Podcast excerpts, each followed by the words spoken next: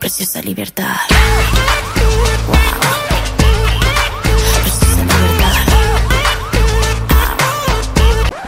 Bienvenidos a esta edición especialísima del Flimcast. Esto sí que es algo que nunca se había hecho antes en la historia de la televisión chilena, me atrevo a decirlo, porque este no va a ser un podcast, no vamos a comentar de película, no vamos a hablar del estreno, de la semana, ni, ni, ni nada. Eso es, es otra cosa. Este es un programa especial donde estoy acá rodeados, rodeado del equipo creador de la teleserie Preciosas. Un aplauso, cabros. ¿Cómo están? Aplausos a sí mismos. Eso, qué rico. Este va a ser el podcast más poblado de todos, además, porque somos seis pericos acá alrededor de, de esta mesa, de esta humilde mesa de grabación. Vamos a contestar preguntas que nos dejaron muy buena hondamente en las redes sociales, pero vamos a partir presentándonos. Em, bueno, ustedes ya me conocen, yo soy uno de los guionistas de esta cosa, pero además, ya saliendo de este cacho, ahora hablamos de la, de la gente que importa. Voy a partir por eh, la Cata, Catalina Calcañi, bienvenida a este programa. ¿Cómo estás? Hola. Ella es la jefa. Ella es la jefa de guiones de Preciosas, de Big Boss.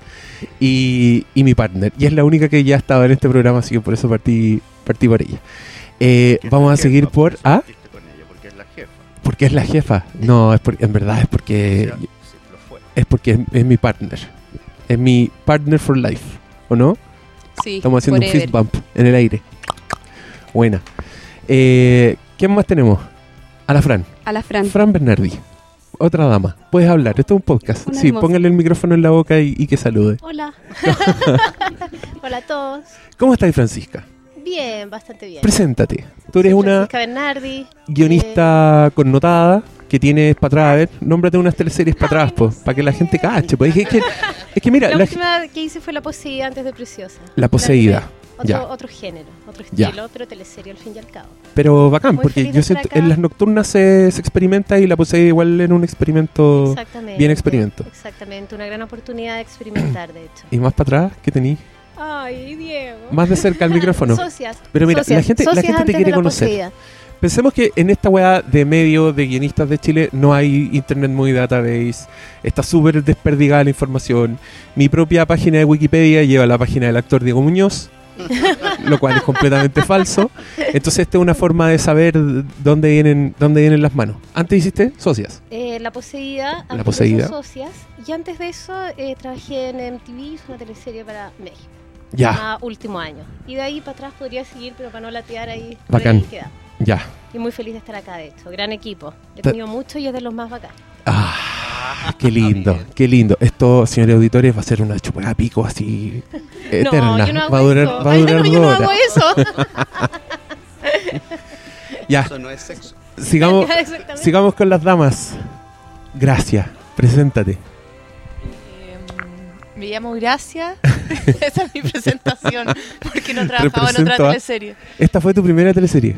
Esta sí, esta fue mi primera pega que se vio en pantalla en televisión.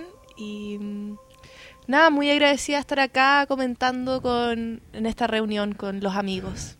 ¿Te, te gustó? ¿Te gustó esta teleserie? Me gustó, me gustó, estoy muy pegada también, soy fan, estoy viendo los últimos capítulos y, y me impresiono, así, soy Constantemente. fan, soy, soy, me sorprendo con las cosas que ya sé que vienen, como así de fan soy. Yo creo que a todos, nos soy pasa, fan a todos nos pasa un poco de eso. creadora, yo creo. Ya, y ahora vamos con, lo- con los varones, con los peluditos. Aquí tenemos a un baluarte de las letras nacionales. Este señor, aparte de guionista, es un escritor publicado. Pueden buscar sus libros. Tenéis dos, ¿o no? Eh, sí. Simón Soto. Bienvenido a este programa. Hola, ¿cómo están? ¿Qué- ¿De dónde vienes tú? ¿Qué teleserie has escrito antes? He escrito Peleles, eh, trabajé en Secreto en el Jardín y en la última temporada de los 80. Ah, ya. O sea, son palabras mayores acá. Está, está impactante. ¿Y tus libros, cómo se llaman? Para que los busquen. Mi primer libro son dos libros de relatos. El primero se llama Cielo Negro y el segundo libro que publiqué en el 2015 se llama La pesadilla del mundo. La pesadilla del mundo. Sí, Que es un libro sobre Trump, ¿no? exacto. Ya. Y el último varón, peludito, don otro otro baluarte de, de las letras. Sí, este, este señor es un profesional que yo voy a contar. La primera vez que lo vi, a mí me llamaron un casting de guionistas. Nos hicieron hacer un ejercicio muy humillante con un cronómetro en mano. Que llegaron y dijeron: ¿Quieren ser guionistas? Ya, escriban tres escenas, se tratan de esto, de esto, de esto. Ahora ya. Y pusieron así tiempo para ver cuánto nos demorábamos. Primero en drama, Había, sí, después en comedia. sí, weón. Habíamos 40 pericos en esa sala. Y al final en thriller. Claro. Y, Y, y su, lo, y su pluma dio todo. Y lo único que se escuchaba era lo único que se escuchaba era gente tipeando. Y yo miraba quién era la autoridad en esta sala y había un señor parado en un rincón con una expresión muy solemne y era don Patricio, que yo me volvería a encontrar después. Después yo me enteré que tú no estabas muy contento en esa situación Ni que yo acabo de a cargo escribir. de la situación, estaba Y- como y el que no estaba a cargo. Se Sí. para que no se Era el inspector. Y yo- No, peor, peor como esos alumnos que ponen a sapear a, a los compañeros. así. Era una situación incómoda, como tantas que se viven en este oficio. Y bueno, yo, yo en esa, esa vez, en ese casting, que fue un casting, yo no sabía que era un casting, yo estuve como, su, debo haber estado sus no- buenos tres minutos mirándome alrededor pensando, ¿ya en serio hay que escribir ahora? Onda, estamos todos escribiendo... De ¿Nos es- están es tomando la el tiempo? primera, la única y espero, y, sí, a estas alturas puedo decir que la última vez que yo participo en algo así también. Proyecto espero de corazón también además, ser- Para que se sepa todo, pues eh, estamos... ¿Qué- ¿De qué proyecto hablan? Era- Yo quiero era saber. una teleserie fallida que nunca fue y se llamaba, el título tentativo era El Pulpo Pol. Cuando, cuando- Eh, ese era el, África 2010. high, high concept. Eh, cuando existía el ¿Qué pulpo pol, para la gente que es suficientemente joven, hubo en los mundiales de fútbol anteriores había un pulpo famoso. Sí, Un pulpo pitonizo, yo lo amaba. Era un pulpo. Y hacía predicciones de quién iba a ganar eh, y quién iba a quedar clasificado al mundial. Y muy acertadas por lo demás. Eh, muy chileno. acertada. Le achuntaba todo el pulpo por sí. Sí, entonces en, este, en esta historia Pulpo Paul ha sido importado a Chile.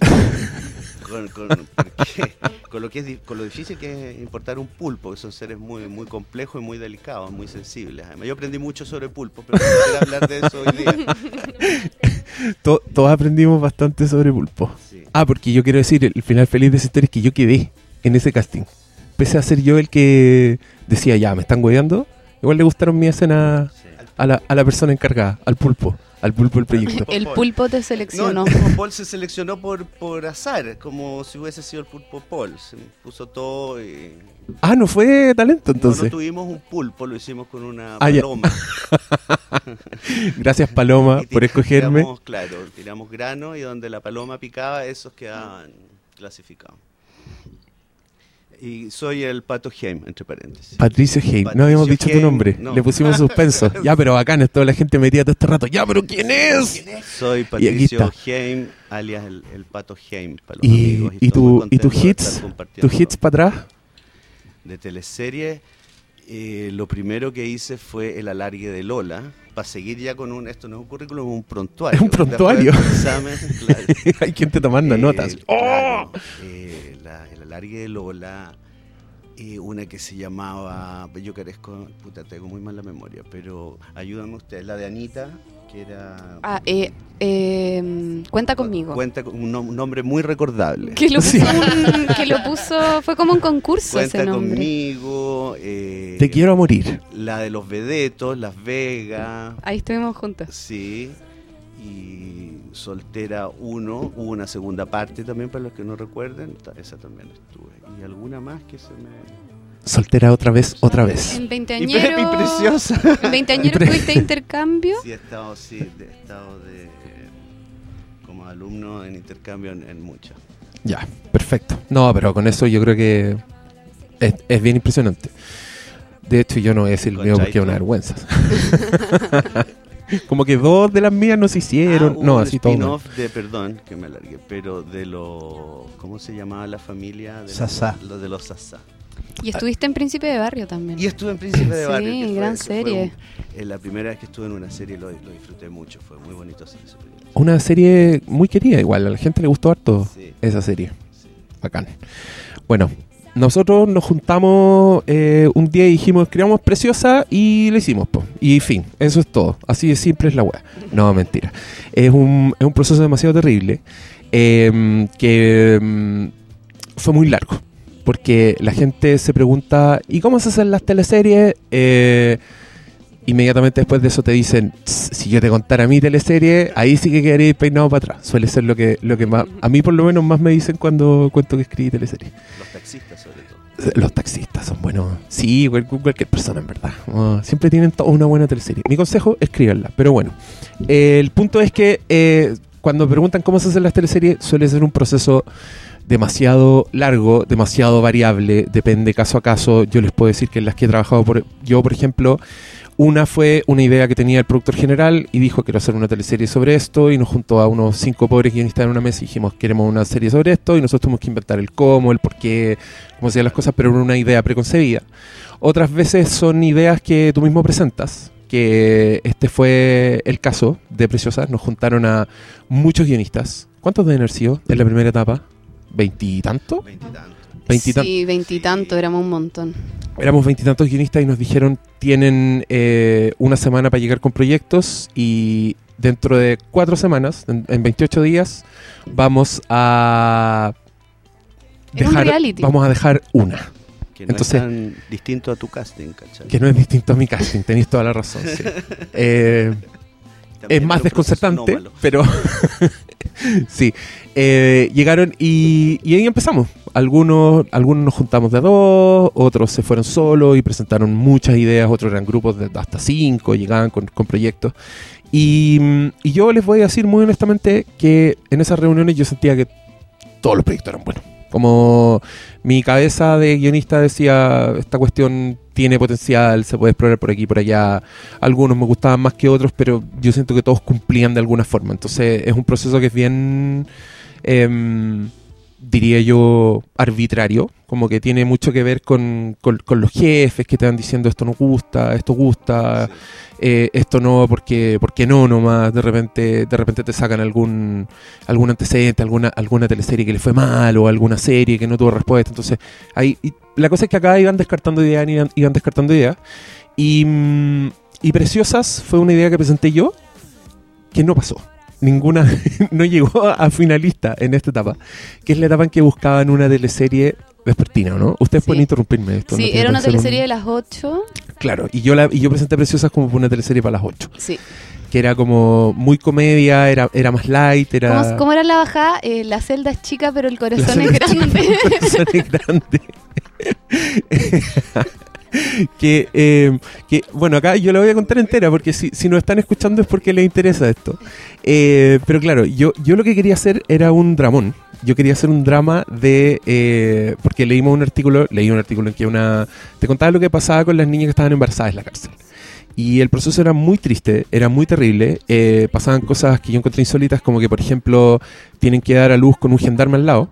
Entonces la yo al tiro veía en mi cabeza la típica escena bonita de película, pero en una versión donde, donde la única persona que está ahí es un gendarme. Y yo decía, esto, esto sirve.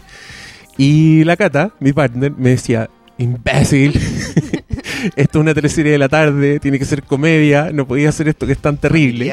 Y yo le, y me acuerdo que un día le dije, pero Cata, si esto puede ser comedia. Mira, le ponemos la celda chica y el corazón es grande y tiji, ya es comedia al tiro.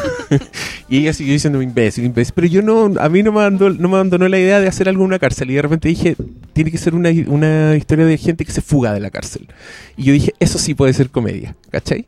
Entonces finalmente lo presenté, no me pescaron.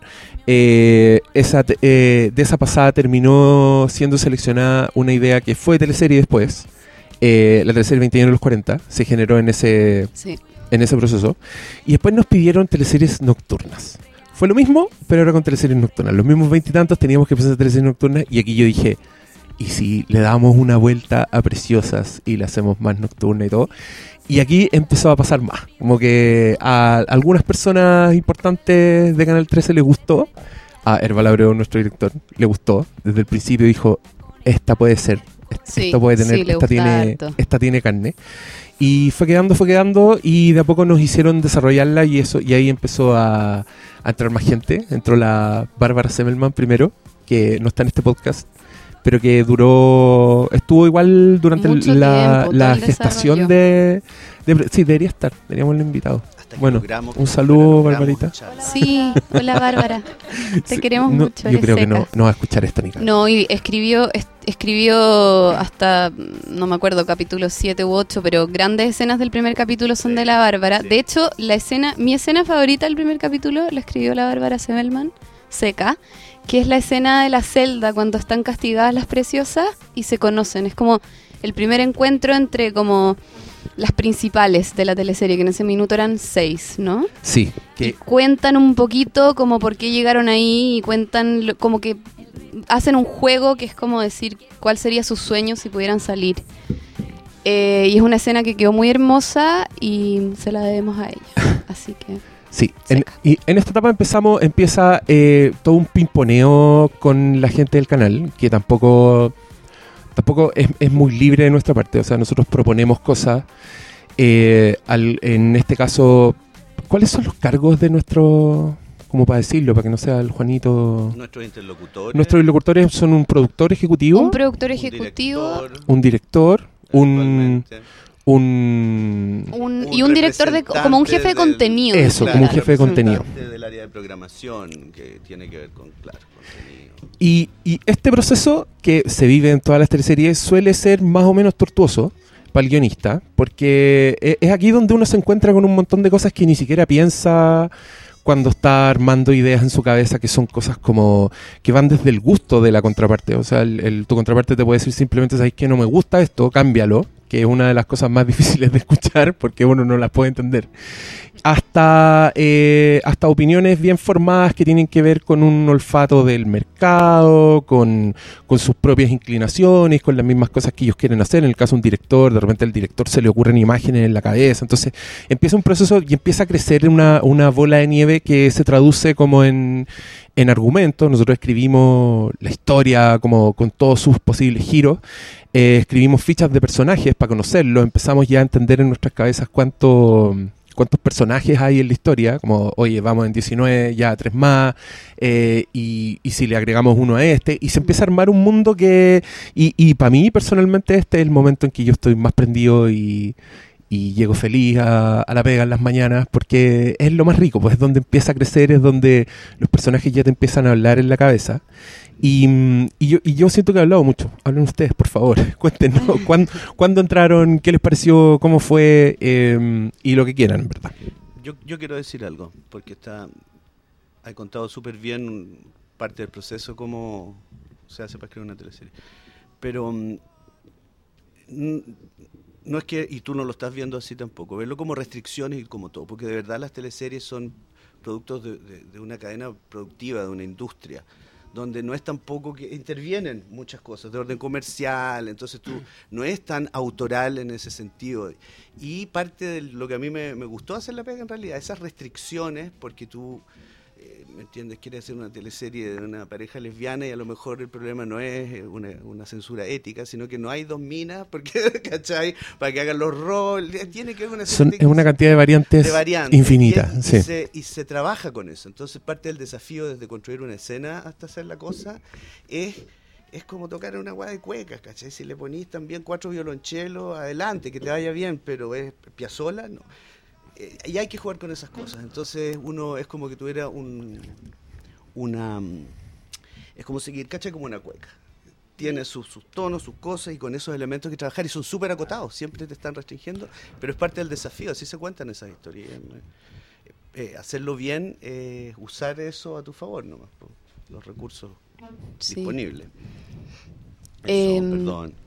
No, totalmente. Sí, estamos- estamos para es eso. que estoy pensando, claro, que hay gente que, que le gusta la, la teleserie y la ve y qué sé yo, y otros también que son guionistas o que quieren serlo o que les interesa ver cómo es la, la cuestión por dentro. po. Sí, el claro. guion de teleserie yo creo que es como, o, eh, eh, como cuando uno más tiene que lidiar con variables externas. Claro. Eh, con tu ego también. y, básicamente. por lo tanto con tu ego porque hay mucho que no se puede hacer, pero también esa cantidad de restricciones yo creo que solo como que pone a prueba nuestra propia creatividad y eso hace Sí. que sea también más entretenido. Es un, es un puzzle tan complejo que cuando uno logra armarlo, de verdad es notable y te sentís bacán y te vas a tu casa como bien. Eh, yo pensaba que podríamos ir como en orden de, de entrar al, al equipo Ah, ya, pues. que mm, el primero que mm, bueno trabajamos con el Diego y la Barbarita harto tiempo los tres hasta tener armada la Biblia la teleserie y como la historia principal y en ese momento entró Pato Em, me acuerdo que era un día que no estábamos en el canal, et- habíamos tenido una reunión como en la casa de- del director, yo creo. Sí. Y eh, fue hermoso porque justo nos habían cambiado toda la historia y estábamos en una versión de la historia que a nosotros no nos terminaba de cuajar, que no es la que escribimos por lo demás. Y Pato llegó y dijo, ¿qué esta cuestión? si, si la cago, me avisa. Perdón. Yo no sé, eh, decía ahí este tipo de cosas. Yo no sé si yo entendí mal o esta weá no tiene pies ni cabeza. ¿Cachai? Así como que te tiré ahí una. Yo, yo me acuerdo que en esa reunión yo me quería tirar por la ventana. Es que yo, yo, lo, yo lo había pasé pésimo. Yo había escuchado una versión, ¿cachai? Anterior de ustedes. De tiempo, porque esto, yo, el comentario recién era por lo que dijiste tú de haber eh, presentado Preciosa eh, tres veces. Sí. Y como, ¿cachai? Drama, como thriller, como sainete, ópera, ¿cachai? Teatro de marioneta, comedia, hasta que salió. Sí. hay que es un buen asunto ese, ¿cachai? No desechar, pens- tomarlo en la personal.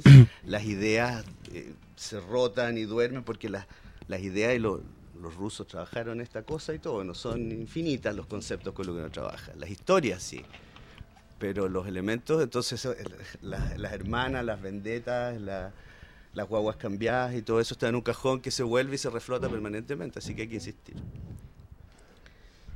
Fue hermosa esa entrada igual. Sí, Además, fue buena. Innecesaria. es muy necesaria. Sí. Innecesaria. No, necesaria. Innecesaria. Innecesaria. No, muy necesaria, muy importante.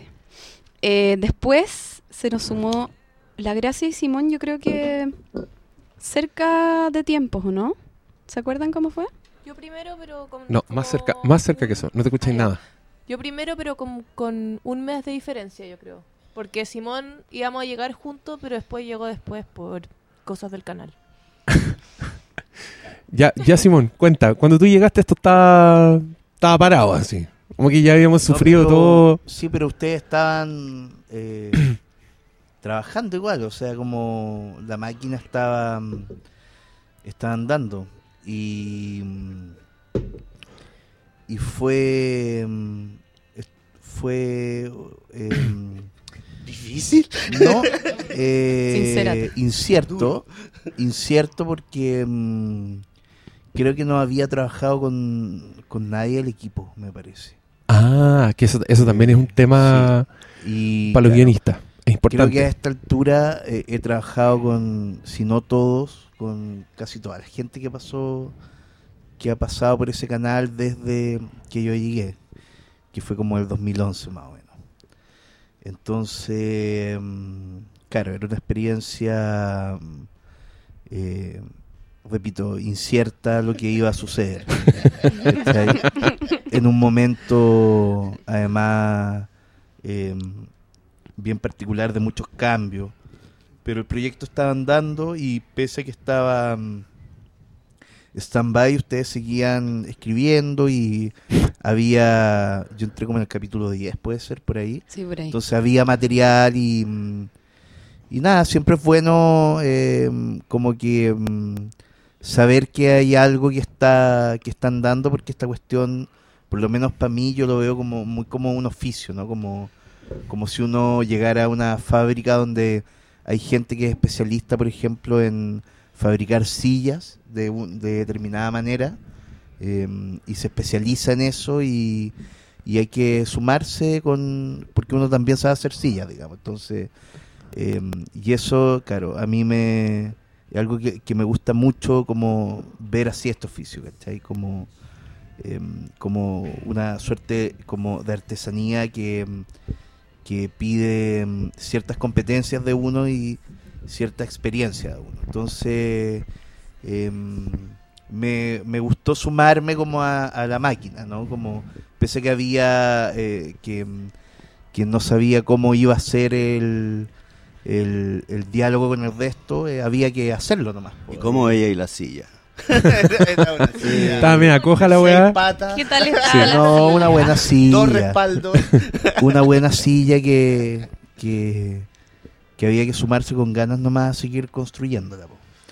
Y, y, claro, fue bueno también como eh, conocer en el, en, en el día a día al- a gente con la que uno ha estado hace mucho tiempo y, y es colega, pero que no habíamos estado en, en el campo de batalla, ¿no? Que es como, yo lo veo un poco así, la trinchera de, escribir de escribir para la tele. Entonces fue eh, fue un buen desafío, eh, era un proyecto atípico eh, porque mm, porque mm, si bien eh, es una teleserie pero tiene elementos em, como diversos, ¿no? De género, pienso yo, de género ahora como género eh, no, no, no, no me refiero al formato de la serie, sino al género Al corte Eh, de género.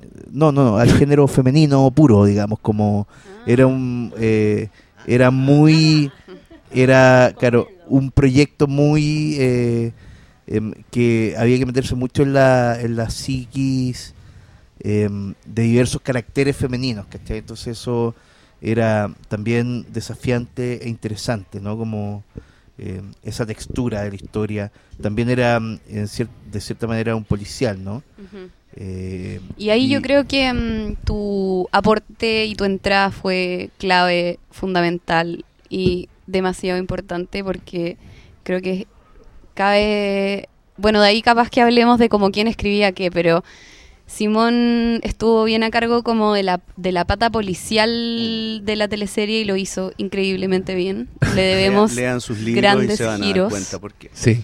buenísimas ideas, así que... Y, y entonces, mm, eh, como, mm, sí, el, me, me- me- me- in- in- introducirse a la máquina, ¿no? De, de pega, eh, que, tiene eh, hartas variables y todo eso siempre, y que está funcionando, ¿no? Sí, y, que iba, claro, estuvo, eh, saber que íbamos a hacer algo que iba, eh, que se iba a filmar y todo eso, porque... mm, eh, claro, la gente ve las teleseries, pero es difícil llegar a, a que algo se haga. Y por, por un proyecto que se graba, hay, no sé, 10 que no, sí. que Sí. no que no llegan a puerto. O sea, de hecho yo solo para contar un poco de, de, de behind the scenes de esto, les quería contar un poco la- las cosas que, se- que descartamos muy temprano en Preciosa, pero que había var- varias versiones de la historia. O sea, yo la primera que pensé, la primera, la primera, la primera, por ejemplo, era una hermana que mandaba a la cárcel a,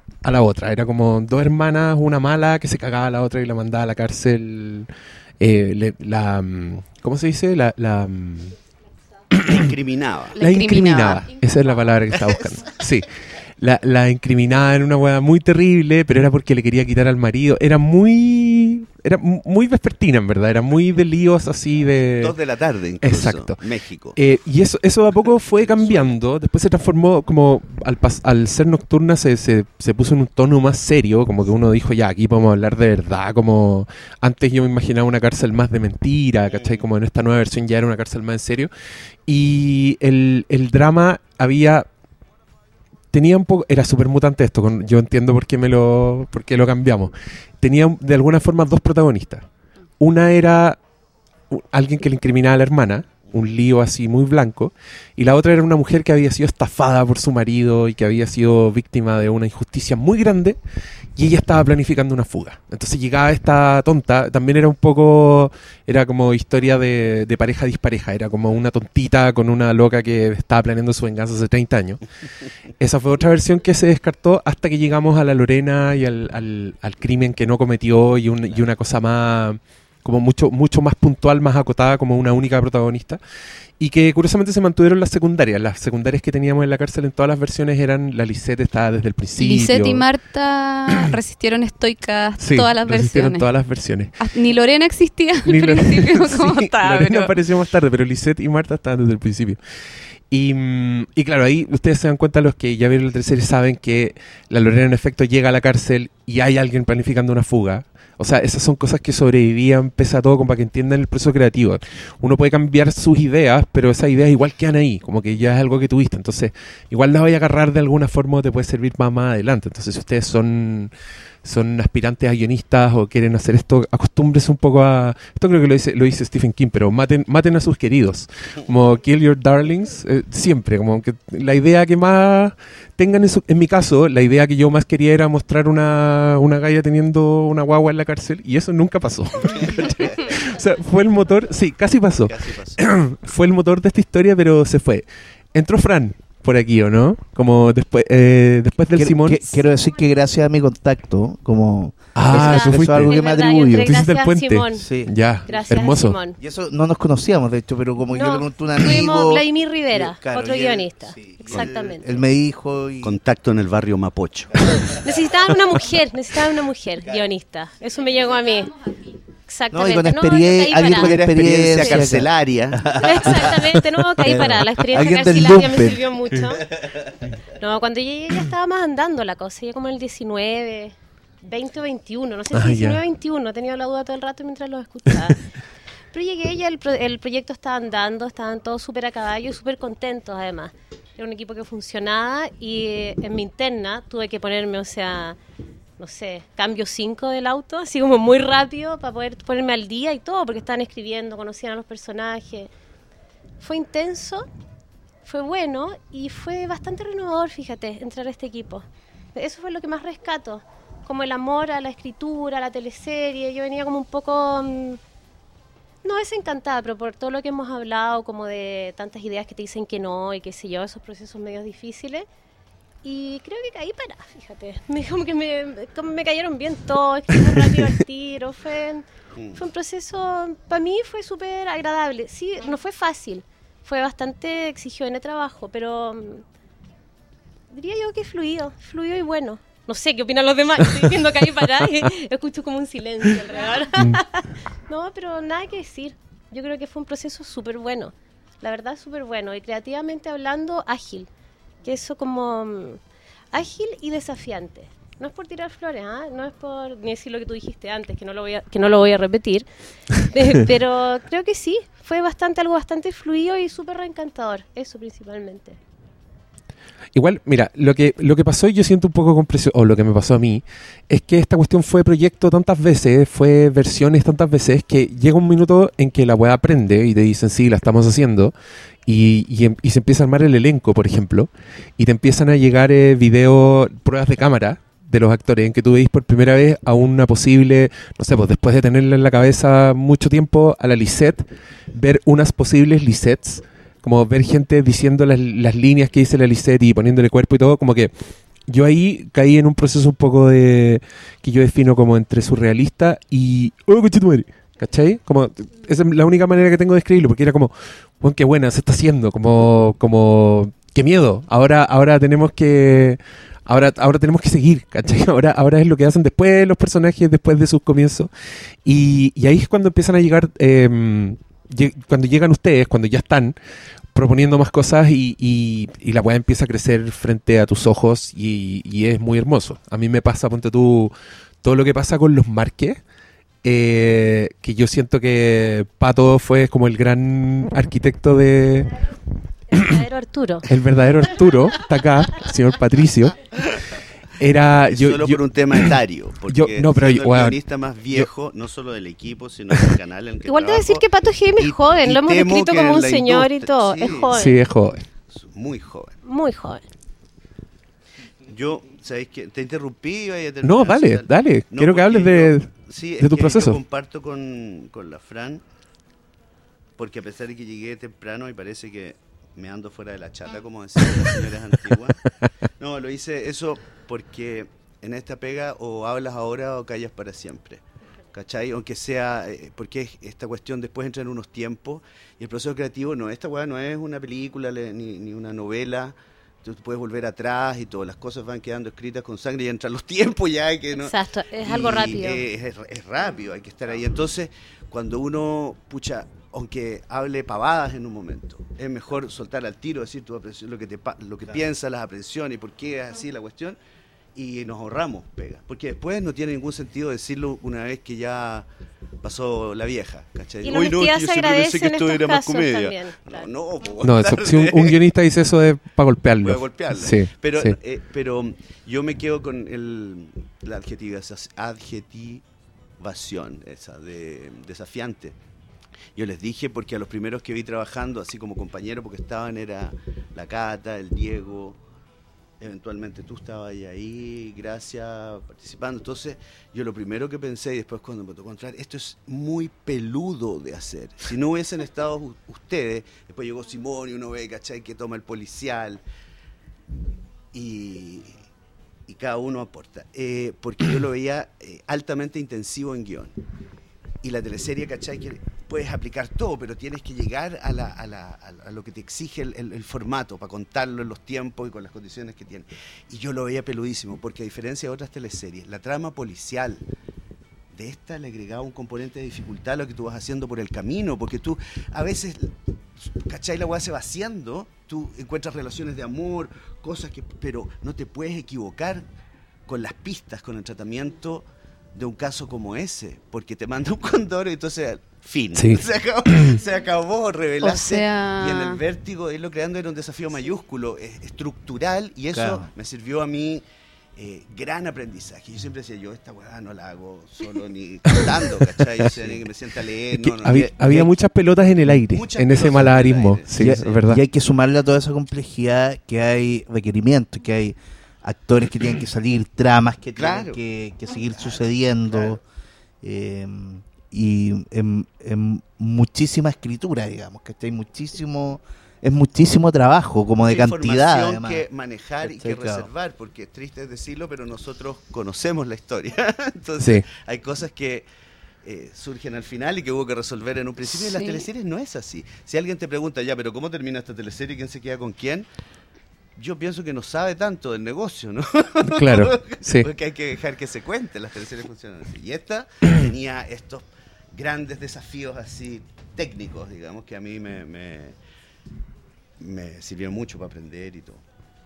Fue, en verdad eso fue, yo creo que algo muy, muy bueno de este equipo es que estábamos todos dispuestos como a, a jugar con las preciosas y a ver lo que se venía y que, como decís un poco tú, que la historia se dejara contar, pero al mismo tiempo sabíamos que teníamos que llegar eh, al final y que habíamos planteado esta pregunta inicial que este era misterio durante sí, claro. ese es el gran desafío, ¿cachai? pasar por culpa, o sea, claro, pasar, ver, Claro. que, que nosotros veamos cuál es la, la complejidad de esta madeja, ¿cachai? Mm. Sí, por Dios, ¿por qué le hicieron a esta mujer? ¿cachai? Lo que le hicieron es como una maquinación... O, o estoy revelando demasiado. Ah, no. Si es lo que se ve, es una hueá Sí. compleja que no hay dónde... Y todo puta, entra a ¿quién un tono súper difícil también de dar en el clavo, Claro. porque tampoco te puedes ir al chancho, no es David Lynch, no es... Entonces hay que eh, ajustarse a un tono Claro, que eso claro. exigía bastante trabajo.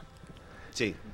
Eh, sí, era bien peluda. Además, a nosotros nos pasó algo que era. mm, Porque yo siento que en la etapa del, del proyecto, cuando tú proponís personajes y todo, yo siento que tú tenés que preocuparte de tener una buena, un buen tablero de ajedrez. Como tener unos buenos personajes que tú sabes para dónde se pueden mover y todo, sin saber, por supuesto, lo que va a pasar, sino que intuir que aquí, aquí va a haber una buena partida de ajedrez. Y nosotros descubrimos varias veces que nuestra partida de ajedrez era demasiado pelúa. Era como que teníamos personajes cruzados. Llegó un momento en que teníamos, no sé, pues cuando teníamos a la Lisette infiltrada en la casa del Arturo y después empezó la, la Montserrat empezó a enamorar al Arturo. Llegamos un minuto que decíamos, loco, vamos a dejar la cagada. Estábamos como en un campo minado, como pueden pasar tantas cosas y a la vez tenemos que preocuparnos de lo que está pasando, que fueron, fueron días de estrés, porque mm, aquí ya estamos con el, con el péndulo encima, como brum, brum, dando... Y el capítulo tiene que salir esa semana, aunque, Sí. aunque no sepamos cómo, Y ¿cachai? como la línea de misterio igual nos llegó, em, no sé si se acuerdan, yo creo que sí, porque fueron las partes más traumáticas, pero hubo capítulos que los reescribimos, hubo capítulos que los reescribimos completos, por ejemplo, porque Sí. nos dimos cuenta que habíamos avanzado hacia un lado que no era. Sí. Y íbamos así escaleteando cuatro capítulos más adelante y decíamos, Cresta, esta línea hay que rehacerla de nuevo con Pato, me acuerdo, Sí. reescribiendo escenas así. Porque, Es que Lorena no puede saber esto. Sí. claro, Sí. y ya, para atrás, de nuevo, Sí. borrar. Borremos. Mm. Pobre Lorena, no puede, Era, ¿no? era terrible cuando la Cata entraba con esa cara y decía, tenemos que cambiar el final del anterior. Y nosotros decíamos, Podemos estuvimos aquí hasta ¿Cómo es las que Akata 10. se- tiene esos momentos de iluminación? Sí, eran buenos. No. Que yo no quiero... que era cuando iba a hacer pipí. Hace ciertos ejercicios espirituales muy... muy- Se va a hacer pipí y vuelve y dice, pensé algo. Y todos nosotros, Oh. bien. Oh, eso, eso es lo mejor cuando dice no. Pensé algo y uno no, dice, oh, no, pensó algo. oh. Oh, que, ¿cachai? El cambio de actitud, para mí la Cata cuando decía pensé algo y yo en mi cabeza era, bien, bacán. Y a ustedes les daba susto. No, porque habían dos fases cuando decía, no, pero pensé, claro, la solución, pero no todos los pipís son iguales. Algunos solo traen el problema. Pero acá, No, claro, vol- volviendo a la, a la metáfora... humano, Sí, pero y volviendo a la metáfora del malabarista con pelotitas, de repente sacar una pelotita que a la zorra al otro lado, ¿cachai? Como que teníamos que... Algo muy bueno... Bueno, esto, estos son... No sé si a la gente le importa tanto esto, pero son buenas las anécdotas. Igual yo eh, quería contar algunas cosas que me acordara, que yo, Porque yo son creo que... para ser, para entretener. po. Sí, claro, entonces nosotros también tenemos- tiene que ser muy- La gente que escucha se importa bastante, ¿Sí? porque es un tablero de ajedrez bastante dificultoso y no es azaroso, no es nada. Hay No, como po. mucho atrás, que es bueno también, es el momento de descargarse. de Pero también- sí, pero-.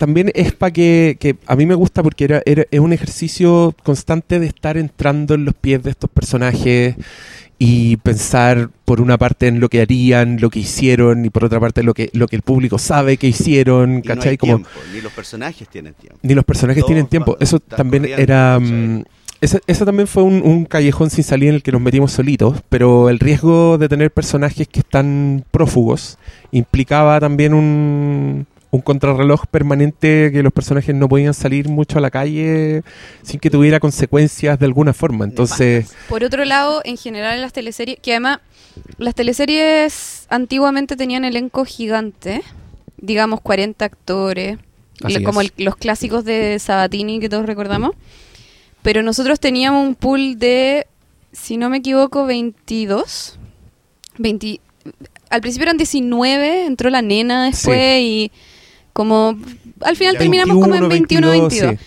Y eh, teníamos además, eh, por culpa de nuestra idea, eh, muchos, Muchos personajes, que no podían sí. hablar entre ellos. Sí, Como Sí. el mundo Márquez no se podía cruzar con las preciosas. O el mundo de los detectives. menos. Rara vez se podía cruzar con las preciosas. Entonces, además, cada cruce o cada lugar a lo que los lleváis corrige el riesgo de desarmar una pata gigante. Sí. Y eso también fue muy entretenido. Ahora uno se podría preguntar, bueno, ¿por qué ha sido una weá así? ¿Por qué tú mismo te metías en Es estos forros? entretenido Y uno espera y que se refleje en, en lo que uno está haciendo, en el resultado que tiene que pasar. Pues tiene que ser... en- yo me acuerdo de lo que tú hablaste de esa escena del primer capítulo, cuando está en la celda de castigo. Esa escena quedó muy bonita, quedó bien hecha, bien actuada, es, linda. Y eso es porque la, la escena ¿cachai? es tan prístina, está bien hecha, bien hecha en todos los sentidos, bien hecha para que puedan trabajar también todos los que tienen que trabajar sobre ella. No solo el público, está al final el público. La escena que uno escribe en teleserie no es directamente para el público. Uno tiene que... No, es el como un mapa de Es ruta un en el mapa fondo. de ruta que tiene que entrar en la cadena de producción y tienen que ahí alimentarse, abrevarse los vestuaristas, los iluminadores, la dirección de escena, los propios personajes en su estudio, el camarógrafo. Se tiene que entender la cuestión de a dónde se ve cómo- y cuando es clara y concisa en el poco, tan poquito espacio que tienes para desarrollar eso. No te podías explayar.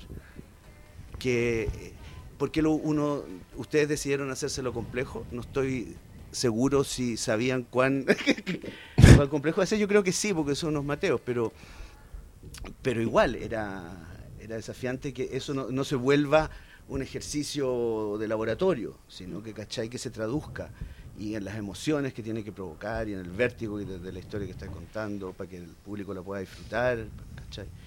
Pero además tenéis que hacerlo con esas salvedades para que eh, se transmita muy escuetamente para todos los que tienen que participar, si eso es lo entretenido de las teleseries, ¿cachai? Hay gente que, que le pone un punto de vista en su trabajo. Exacto, nosotros somos el punto de partida de un equipo gigantesco y al final lo que nosotros hacemos es una herramienta de trabajo que se transforma en una teleserie. Claro. Yo quiero agregar un detalle como eso de darle instrucciones a Má- más cerca, gracias. saber que cuando uno está escribiendo está no sé si dando instrucciones, pero haciéndole un poco, dándole la información a la Claro. otra persona para que ella pueda hacer su pega de la mejor Claro. forma posible. Y a mí me tocó, eh, haciendo asistente, que hicimos que eran 33 fugadas. Y dije, ya, en el set, en los dos sets, van a ver eh, esas como. eh, ¿Cómo se llama? Eh, ¿Cómo se dice? ¿Qué cosa? La, en los sets de oficina. que Ah, ¿las to- fotos? Las fotos con todas las preciosas. Las van a- pizarras con las fichas Eso, las pizarras, la pizarra del misterio. Entonces, desde un Claro. principio dije, ah, para que la dirección de arte no tenga que. Para que sea una pizarra que no cambie capítulo a capítulo, Claro. personas que ven los detalles, o sea, el nombre, eh, la foto y los roots de todas esas preciosas Actualizado. estaba desde un principio y después cuando caía una preciosa y no sé, cae la Jai de Soto o la Tú tenías, que ponerle nombre, tenías que ponerle root, tenías que inventar todos los todo. roots Sí. tenían que ser falsos, todo eso como que está contabilizado, diseñado. Que a mí me pasó, eso, eso me sorprendió a mí de este equipo, fíjate, la, la- lo minuciosos que Mm. eran con, con todo, con las leyes, con las pizarras, con... Al pie de la letra, nadie decía ya filo, si a nadie le importa, o filo, No, nadie sí. va a cachar. Yo creo no que había gente que sí decía filo, pero había alguien que no dejaba que dijéramos filo. Pero Es que yo creo que las que no dejaban era la cata y la gracia. Había como unos bordes, unos bordes que siempre nos protegían o siempre estaban pendientes de que el filo no existiera. Y, ta- y- pero- y también por el tema para todos nosotros. ¿cachai? Que tampoco hay cosas y cosas, po, weón. O sea, sobre herencia y señoras tuertas tú puedes lucubrar y todo. Sobre minas que están en cana en Chile, eh, tenéis que tener un Es mínimo más peludo, de respeto. sí. A mí ¿cachai? siempre me si sorprendió. no, pero ya la weá es cualquier El cosa. alcance que tenía eh, el secreto cliente abogado, como que no, eso. Y le quiero hacer un amigo, un saludo a mi amiga Ángeles, que era la abogada que yo le mandaba extensos WhatsApp. En eso mismo estaba pensando, Estaba tuvimos un gran apoyo. y Ángeles, o sea, era mi amiga que trabajaba en las cárceles y es abogada penal, pero Sí, yo también quiero mandarle un saludo a la Tere, que es mi amiga, a la que yo llamaba, porque pasaba eso, que de repente yo decía, en un- las películas hacen esto. y Y, y la Cata me decía, pero en Chile se puede hacer, y yo decía, de más, ¿por qué no? Sí. Y ella me decía, Y- voy a averiguar, y ahí yo decía, oye Tere, tenemos una sospechosa que, que Oye, podemos hacer em- esto. em- ya que están agradeciendo, yo tengo que agradecerle a dos amigos. Me, me, me tocó menos, pero me tocó cosas bien particulares eh, que no recuerdo en este momento, pero que, que, que, es- que me salvaron mucho, que fue mi amigo Juan Pablo Roncone y mi amigo Julito Valdés, que les pregunté cosas específicas y se dieron el tiempo de investigar algo que fue muy importante después de la trama, pero no recuerdo en este momento qué exactamente. Yo tengo buena. que Yo- agradecer a unos amigos míos que me pidieron que no dé sus nombres. Averiguar X cosas. pero la ayuda abogadística era clave y era clave también en el ritmo en que se escribían las teleseries que eran personas que tenían que contestar en ese minuto porque Sí. no habían 10 minutos para resolver ese problema. Lo que pasa es que aquí quizá tenemos que contar que en general un capítulo se escaletea en un día. Eh, eso quiere decir que todas las escenas de un capítulo se diseñan. Eso, eso es escaletear, para los que no cachan. Escaletear es como escribir el resumen del capítulo escena por escena. En la escena 1 pasa esto, en la escena 2 pasa esto. Sin diálogos, pero teniendo muy claro... Exacto. Y Todo. después esas se reparten entre todos estos hermosos escritores y ellos las entregan dialogadas. Entonces, em, muchas veces, lo primero que hacíamos, llegábamos y decíamos, bueno, ya, estas son las continuidades del capítulo anterior y este es el final. Les tinca así, bacán ya. Eh, o no, no, ni cagando, inventábamos otro, qué sé yo, hasta que llegamos al final del capítulo que queríamos. Y muchas veces era como, ya, pero esto se puede hacer, se vale. Em, entonces ahí entran nuestros amigos, amiga Abogados, de Grace sí. y amiga de Diego, muchas veces apoyarnos y decirnos no. O sí, pero, etcétera. risa hacer esas preguntas porque era como, ¿qué pasa si alguien no sé qué, no sé qué? Y al final igual eran personas que generalmente se sabían la trama. O podían intuirla, como que eran muy específicos. No, a mí, a mí me da risa. Yo, Teníamos que dar a esas personas para que pudieran darnos la respuesta correcta. yo preguntaba por WhatsApp y me decían, ¿me podéis llamar? Y ahí yo decía, chu, se viene. yo quería un sí o no, pero parece que no va a ser tan fácil. Em, oye, en un poco de eh, que te- vi que anotaba la pauta, anécdotas. ¿Qué, ¿Qué quieres decir con George Michael? Ah, es que me acordé el otro día a propósito de la muerte de George Michael que mm, Careless Whisper se llama la canción. Ah, que nos que cada acompañó vez mucho. que hacíamos una escena de personajes tirando a alguien, alguno era el primero en poner en su computador. Careless Whisper. Oye, que contemos que en esta etapa que estábamos armando la cuestión y que eran unas incesantes jornadas en esa oficina encerrados, eh, inventamos cosas como la playlist de Preciosa, en que nosotros fuimos poniendo canciones que muchas, reconozcámoslo, eran para molestar a la cata. Porque, por ejemplo, pusimos la canción de Pedro Fernández, Yo no fui. Yo no fui, que la Entonces- odio. y decíamos que era la canción de la Lorena, de la protagonista. Y me ponía muy mal genio, mucho más de lo te, necesario. te enojabas mucho y te iba Y ahí. que me esa canción. Y nosotros bailando, yo no fui. Pero tam- también poníamos canciones para molestarte de Celia Cruz. Poníamos Ah, La vida es un carnaval. la vi- eso, porque decíamos que esa era la canción, La de Frida. Marta. Que era- Ah, no, de Frida, sí. Eh, la de Marta tenía otra canción. ¿Cuál era la de Marta? No sé. Igual la que le ponen a Marta y el comisario me encanta. Sí, pare- que pareciera sa- sacada de nuestra playlist, Sí. además. Que, digámoslo, algunas las, las empezamos a poner en serio. Dijimos que lindo sería usar esta canción. Y varias terminaron en el verdadero Sí, soundtrack. Nuestra canción de Preciosas era Eh, Fuego de Bomba Fuego Estéreo. de Bomba Estéreo. Muy Grande temprano. bomba estéreo. Muy temprano pusimos esa canción. Ahora Ahora eres fan. manejo por, sí, tengo que manejar por la carretera, voy con esa gente. No, eh, Bomba Estéreo, todo pasando. Sí. Y yo, y yo quiero decir también que eh, con, esta con esta teleserie pasaron cosas. Ahí está nuestra, Candy. nuestra guardiana. Pero, claro, entró un delincuente y, y nuestros perros guardianes lo están, Están avisando. en este minuto. Em, no, que yo, yo creo que no, yo creo que nosotros. delincuencia. Pitéate una preciosa. Te pillamos por compadre. Te pillamos, pues compadre. Ese, ese, ese habría sido un buen momento que el tío Emilio hubiera pillado alguna preciosa. Creo, yo creo que tú lo propusiste en una reunión. Bueno, comadrita. Te, Te pillamos. pillamos, sí. Era buena esa idea. ¿Por qué no, por qué no la pescamos en su momento? ¿Algún motivo? ¿Y cacharon que los periodistas de Canal 13 aparecen en Preciosa? Sí, pues, Sí. aparecen. Nosotros también. Digamos, la entrevista a Arturo Márquez la hace la Connie o Ramón. Habla de frente, gracias. Ah, me hablas a mí. No te escuchas dale. nada cuando me hablas a mí. Agarra el micrófono. ¿O no? Agarra. Sácalo Sí, del pedestal. sí, agárralo Eso. mejor. Eso. Em, no, yo, yo- lo que yo quería decir es que yo siento que muy temprano, que igual tuvimos suerte con, con Preciosas como guionistas, porque es un proyecto que le gustó a mucha gente. Le gustó al director, entonces el director se la jugó. El, el elenco, para nosotros, fue soñado. Como a mí me dijeron muy temprano que, así remotamente, una posibilidad que Malucha Pinto podría ser la Marta, y yo encontré que era lo mejor que nos podía pasar y terminó siendo así. Y nos pasó así con gran parte del elenco. Sí. Y, mm, Con todos, ¿para qué? con, con todo. Sí. Y, y yo me convencí, yo lo reconozco en, en las primeras lecturas, porque cuando nosotros tenemos hartos capítulos armados y ya está el elenco y ya se acercan las grabaciones, hacen lectura de mesa a todo- todos los actores y, y- y leen las líneas por primera vez y se van enterando de las cosas. Y a uno lo invitan a alguna de esas reuniones y es bastante emocionante porque la cuestión ya empieza, empieza a cobrar vida. Y yo en varias de esas reuniones salí... se- se, se me paraban los pelos en algunos momentos porque los actores lo decían mucho mejor de lo que tú te habías imaginado. Y, Sí, y aquí yo- es un momento de transparentar. Un buen actor te puede dejar como el mejor guionista del mundo con una entrega de, de tus líneas, de la misma forma que un mal actor te puede dejar como el peor sopenco sobreescritor sin ingenio y lugares comunes de la vida, ¿cachai?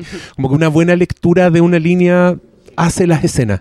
Y a mí me pasó mucho que en esas lecturas yo decía, wow, esta weá, esta weá va a quedar buena. Porque, y para mí, como, como, como un señor que creció viendo teleseries de Canal 13, escuchar en esas primeras lecturas a Cristian Campos leyendo Arturo Márquez era una weá de alto impacto. Sí, Gloria. Porque además ese señor habla...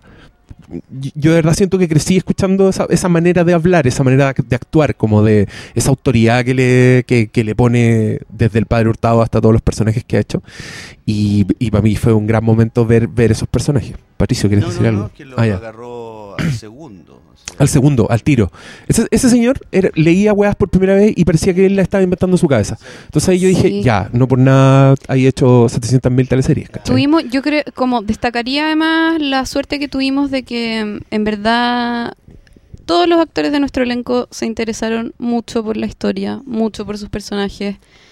Tuvimos muy buenas conversaciones con ellos.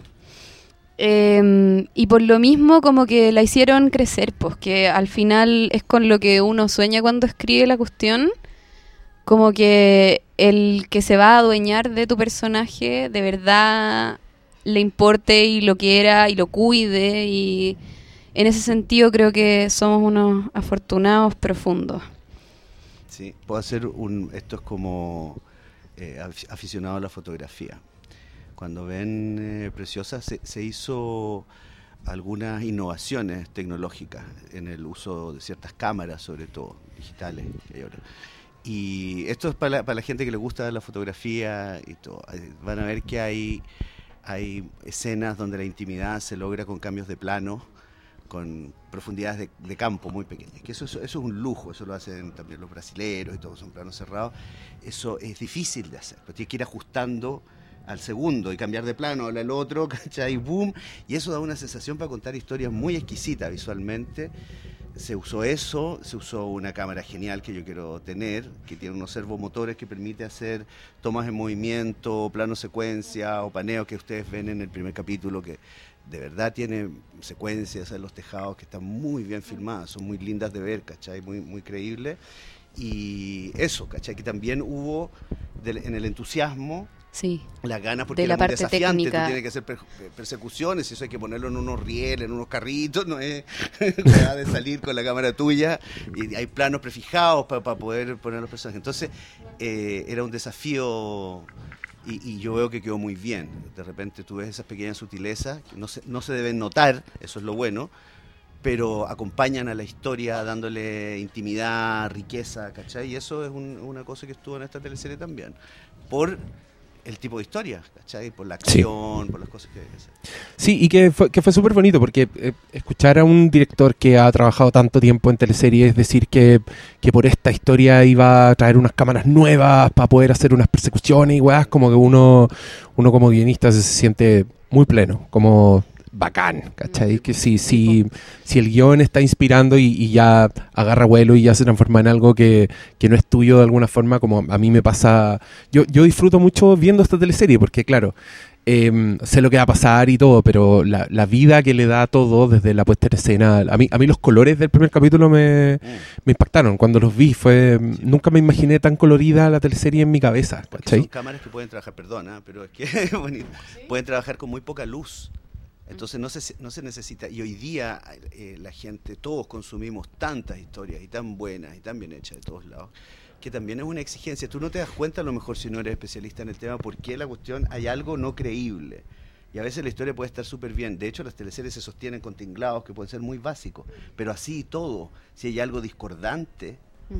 si la luz, no- ¿me entiendes? En un funeral es de cumpleaños de niño chico, y el, ruido y todos los colores, eso te saca o te, o te mete en la historia.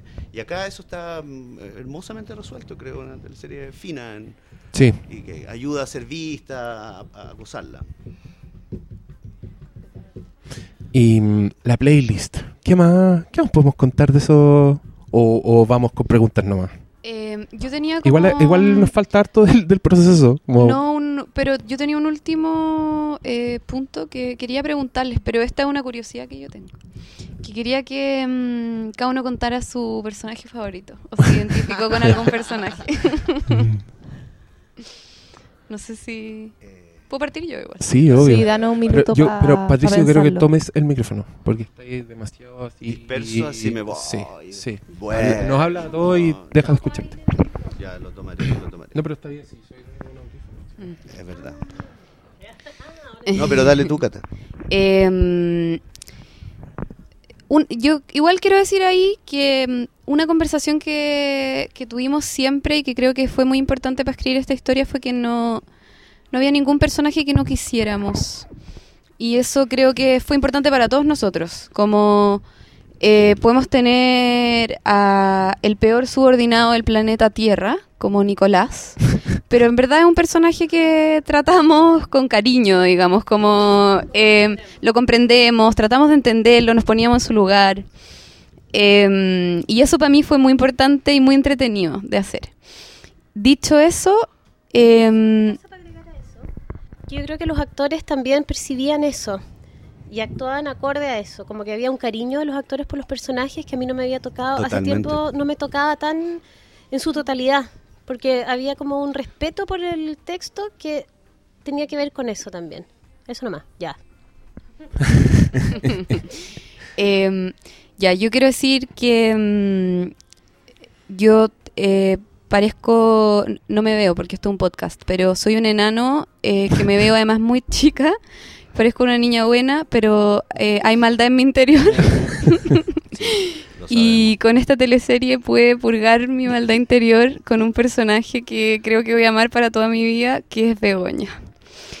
Em, y como que las aventuras de Begoña y lo que decía, en verdad a mí me salía del alma y gocé riéndome de las posibilidades monstruosas que tenía ese personaje en su interior y que además era muy encantadora y muy como em, no consciente, ¿no?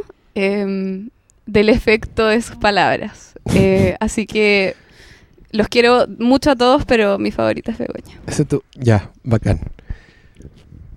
¿Alguien más quiere contestar sus favoritos? Sí, es que ya me, ya me, me, me confundí. Entonces está el personaje favorito, pero yo pensé cuando hiciste la pregunta en el personaje que uno le tocó escribir, no sé cuál de las dos. Porque Begoña, Como tú quieras. ¿Mm? Begoña es, es favorita. Encuentro que sí, una cabecilla loca, me, me encanta. Pero de los que me tocó mm, escribir, podría decir Vicente. Eh, porque me cae bien el, el- el loco. Y porque por la, por la diferencia de edades, ¿cachai? Que puede ser eh, complejo, pero yo lo miro, yo miro las teleseries como señora. ¿eh? O sea, después, después las veo en mi casa, no, ah, no soy tan crítico, las, las disfruto no. Entonces veo que el tipo tiene una vida y todo. Pero debería decir que me fue entusiasmando el señor, su papá, ¿cachai? Arturo. Sí. ¡Wow! Sí, porque parece el tipo, pero va mostrando una beta en el tiempo y tiene sus razones también. Yo creo que Sí. Pato cuando joven era Vicente y ahora es Arturo. Y ahora Arturo. exactamente, era Vicente y ahora es Arturo. Claro. ¡Qué maestro! Eso explica va, tantas va, Eso cosas. explica No, mucho. sería, sería un Oh. honor. Y yo debo decir no. que nadie era capaz de escribir Vicente como, como Pato. A mí me tocó muchas veces y nunca logré el 100%. Y ahora, Tengo- ahora me acabo de dar cuenta. Tengo hijos Sí. grandes. No, no, no. Sí, además, además. ¿Ustedes? Em, yo debo decir que es como una eh, trama más que personaje y me, me- me gustó mucho eh, la, la historia de amor entre, entre Marta y el comisario. Eh, creo que, mm, que era claro que eran personajes que, mm, que venían como con mucha carga de sus vidas, ¿no? Y que por ende era un amor em, muy complejo de, de, de llevar a cabo. No sabemos todavía si va si va Ojalá que si va a llegar a puerto, pero pero el proceso que Pero igual deseamos lo mejor. pero el proceso que por lo menos los espectadores han visto, creo que mm, que claro, que hay como cierta ternura, cierta y eso me, me parecía muy interesante. Eh, eso. La raja. ¿Grace? Eh, um, a mí a mí siempre me gustó la Lisette. Desde el momento que dijo que quería zapatillas de la Rihanna. y yo me fui de vacaciones y me compré las zapatillas de la Rihanna. Eh, la Lisette, no sé, era esa, esa, esa chispa que tiene que no ni aguanta ni cinco segundos de que alguien le lleve la contra. Eh, me... No sé. Era, es- es- era valiente, es muy valiente. La, mm, sí, la, la Lisette y el Eric son, son los míos. Que desde el principio me, me gustó la Lisette como su parada y, y al ir descubriéndola también era, puta, era muy hermoso. Era, yo, yo, yo me sorprendí carcasa, emocionado, emocionadísimo frágil, escribiendo hermoso. cosas de la Lisette y del Eric. Y además que con ellos también se fue, yo diría que fue el salto más grande entre papel y, y lo que hicieron los actores, porque lo que hizo el señor Nico. Poblete con la Susana Hidalgo, Nos Ídolos- el sombrero. ídolos por siempre. Yo, yo cuando vi al Eric dije, este, este weón es de otro planeta. Yo estaba muy cagado a la risa.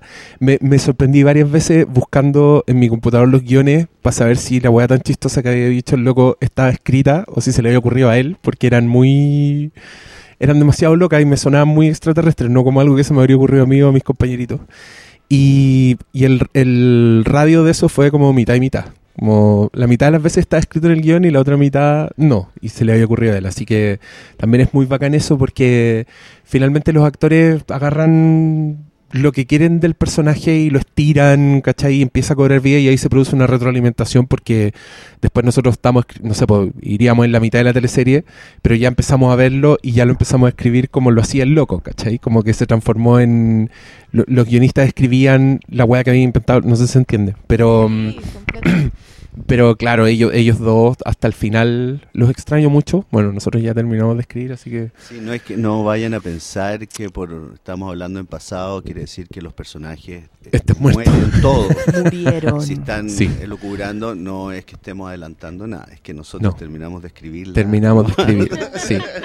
Pero, cacha que yo me, me he sorprendido pensando en el Eric y en la Lisette en mi cabeza como... En mi casa.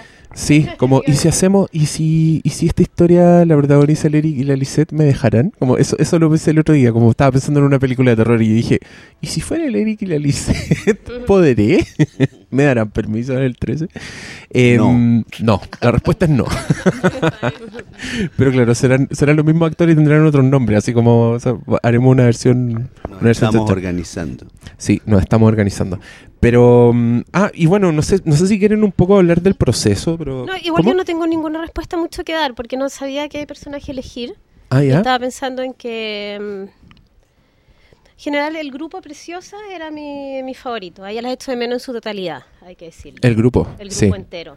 Sí, sí. Es como un grupo de amigas que uno echa de menos. No, nomás. Sí. mención honrosa, debo decir, Monse también creció Sí. en pantalla y en, en escritura era... Monse hablando de arte, una maravilla. Sí, y la, histu- y la Sí. historia de amor entre Monse y Arturo es, es, es, ver- es verdadera y... Eso, eso está pasando ahora mismo. Ese grupo Así que no, no puedes contar nada. echa de menos. Sí. Sí, Sí. es verdad.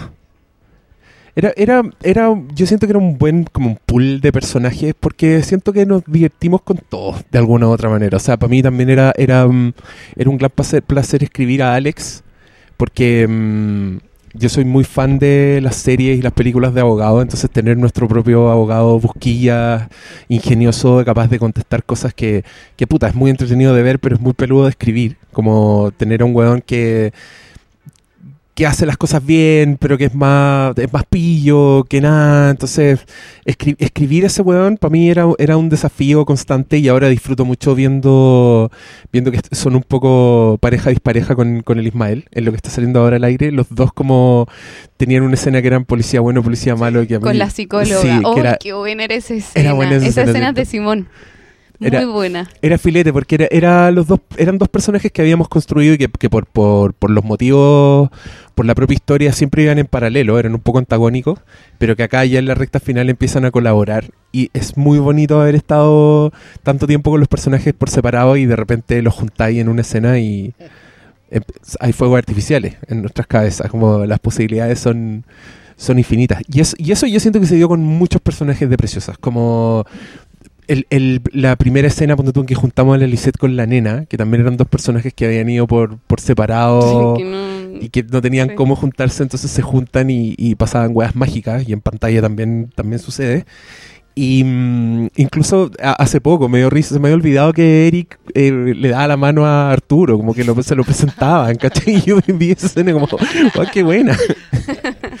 era, era, era muy divertido. Y, y bueno, nosotros hacíamos, hacemos la teleserie así, nos juntábamos a armar capítulos y después cada uno dialoga, escribe las escenas propiamente tal en su casa. Y muchas veces ocurre que tú estás escribiendo una escena y se te ocurren cosas grandes. Como cuando tú estás solo con el personaje escribiendo y no sé, pues escribís un detalle de su casa o escribís una acción, algo que no discutiste en el macro. Y muchas veces pasaba que llegábamos con, oye Cata, podría pasar esto porque escribiendo esta escena se me ocurrió que... Y así va creciendo, va creciendo la pelota nieve y, y ahí es fundamental el equipo. Como yo mm, encuentro que tuvimos mucha suerte porque yo trabajaba en equipos donde, siguiendo la metáfora de, del mueblismo, donde hay gente que no sabe usar el serrucho y uno con la silla ahí tratando de pararla. Y no es grato, pues acá yo igual sentía que, no sé, pues uno se enfermaba un día y yo decía, oh, qué lata que esta persona no está aquí porque habría sido genial su input para esto, ¿cachai? Y muchas veces también ahí en WhatsApp, oye, yo sé que estás enfermo, pero ¿qué decís de...? porque nos completábamos.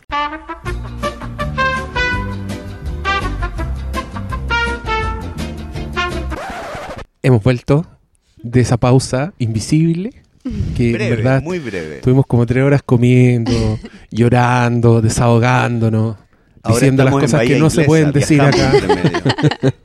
Nos vinimos a la playa. Estamos en una carpa, de hecho. Y ahora estamos así, pero en la relajación máxima y ya, y ya no queremos seguir haciéndolo, pero lo vamos a hacer igual. Porque queremos ver las Porque- preguntas. del- Es que tenemos muchas preguntas del respetable. Así que, miren, yo, yo voy leyendo, si ustedes me inter- si quieren interrumpir, me interrumpen, y si es algo que ya dijimos en la conversa, la vamos a saltar. Pero mm, yo- antes de empezar, ¿Ya? yo quiero contarles que mm, en esta breve pausa, nuestro querido Simón partió a su hogar. Simón nos Em, dejó. Nos dejó. Un minuto de silencio eh, por Limón.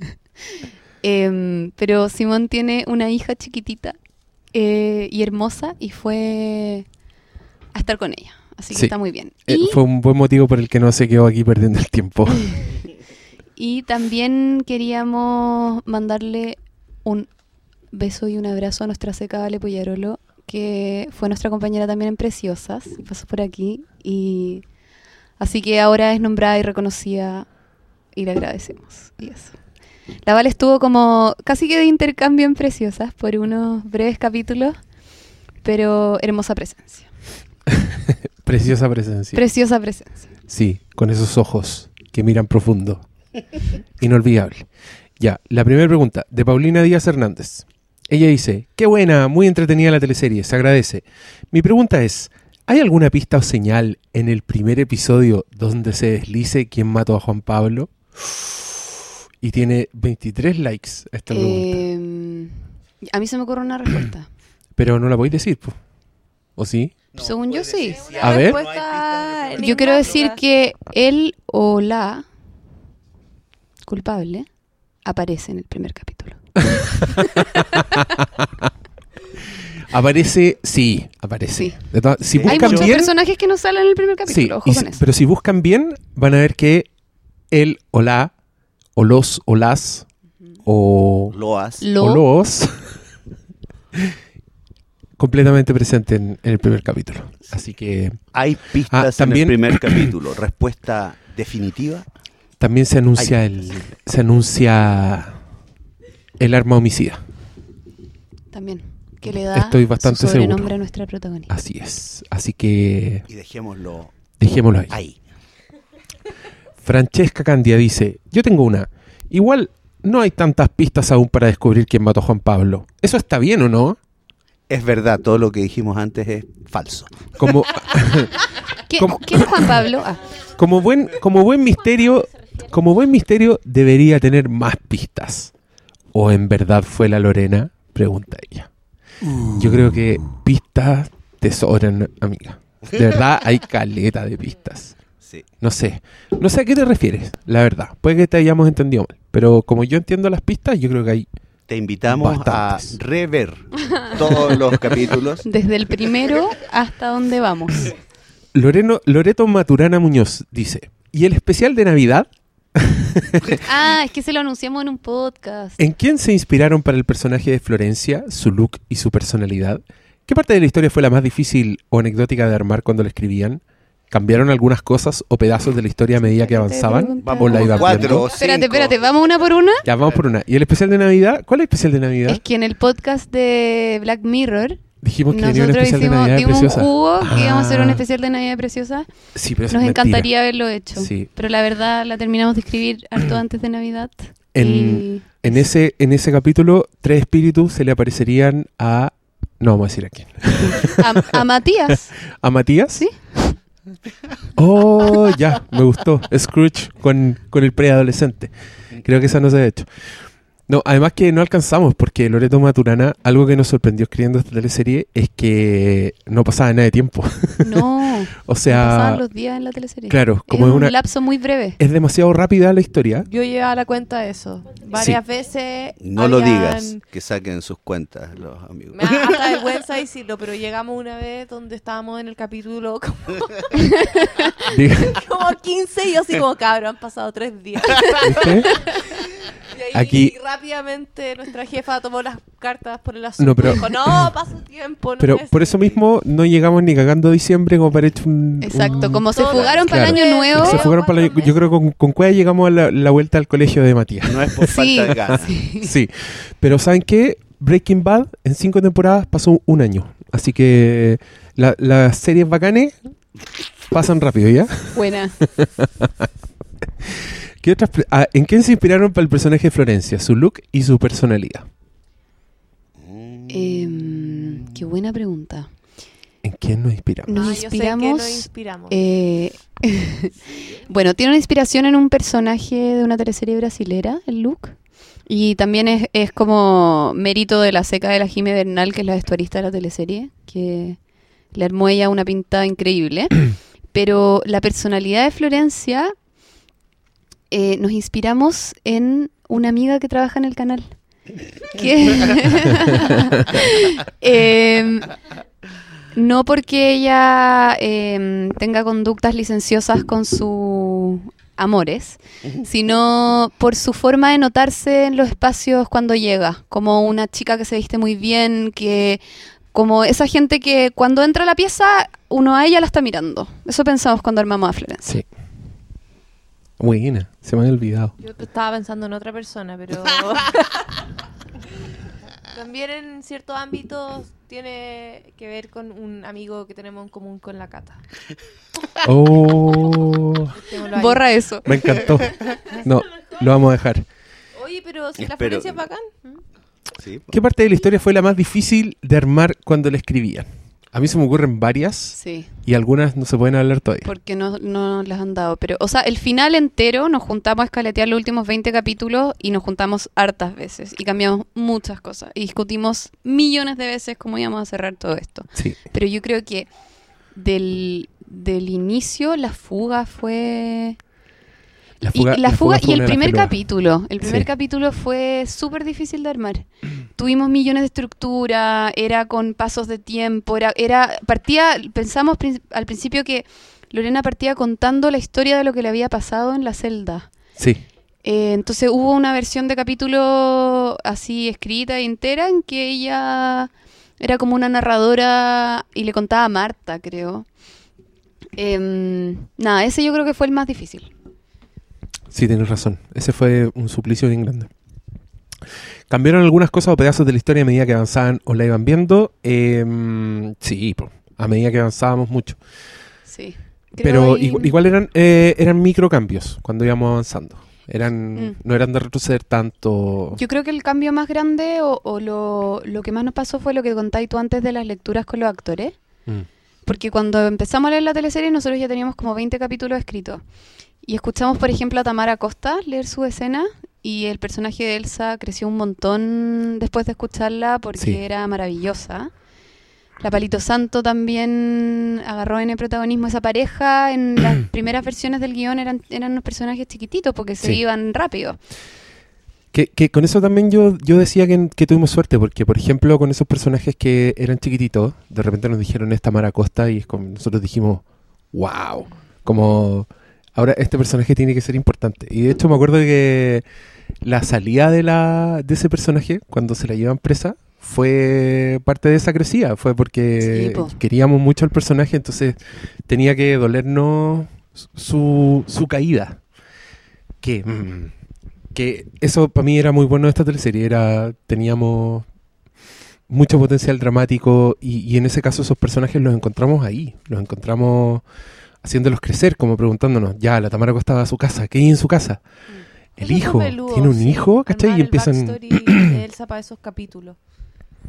¿Qué le pasó? pero muy emocionante. Y yo me acuerdo que la lectura de esas escenas eran, Se nos paraban los pelos. Era eran, increíble. eran muy bacanes, sí. Em, ya, le contestamos a ella.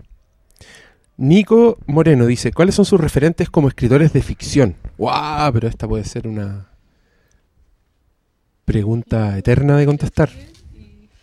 Claro.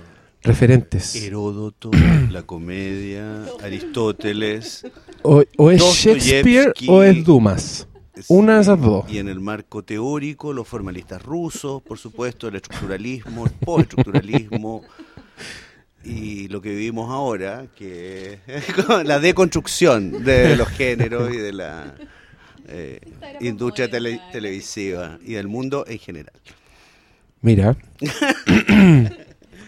Uno de los míos es Rod Serling, el señor que escribió 50.000 capítulos de Dimensión Desconocida. Y se fumaba un pucho todos los días. Qué huevo más seco. Em, ¿Alguien más tiene referente? Que yo creo que depende. Morel, un, un novelista que escribió en El Río o algo así se llama, eh, fue un delincuente. que su vida en el... Sí. Ah. Y él, eh, estando en la cárcel, era- no, no porque cayó por casualidad, fue un tipo que vivió una vida canera y delictiva toda su vida. Estuvo tiempos afuera y todo, pero fue lanza, en fin. Criado en lo que en ese tiempo era el Sename, en fin, po, ¿cachai? Lo que sabemos, y estuvo en las caletas del río Mapocho.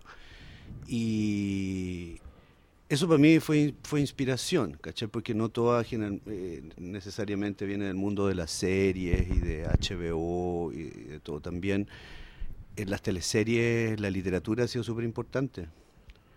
Eh, antes, porque los guionistas en algún modo provenían de la literatura, había varios, así, y los referentes también. Así que para mí Morel y el, el río fue, fue un referente ¿cachai? en la vida, en la rudeza de estar de escape, en los bajos fondos, en, en los problemas de tener ese hándicap en la vida, ¿cachai? Que es haber caído en desgracia. Claro. Eh, perdón. Eso.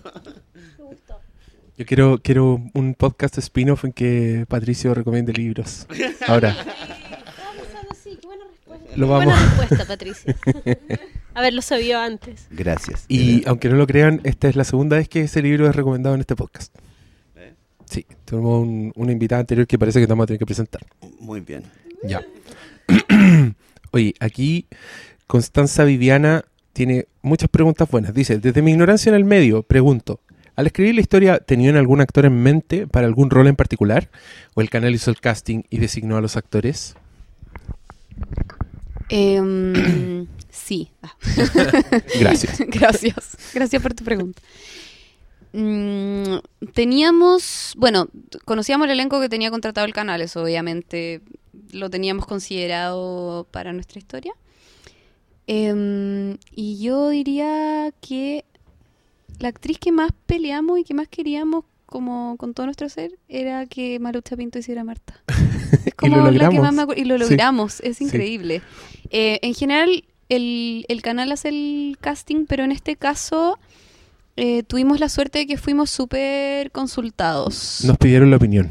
Sí. Entonces, que fue muy bacán. sí, entonces tuvimos, tuvimos, pudimos ver las escenas de casting que hicieron todos y nos preguntaron y eso fue súper bacán.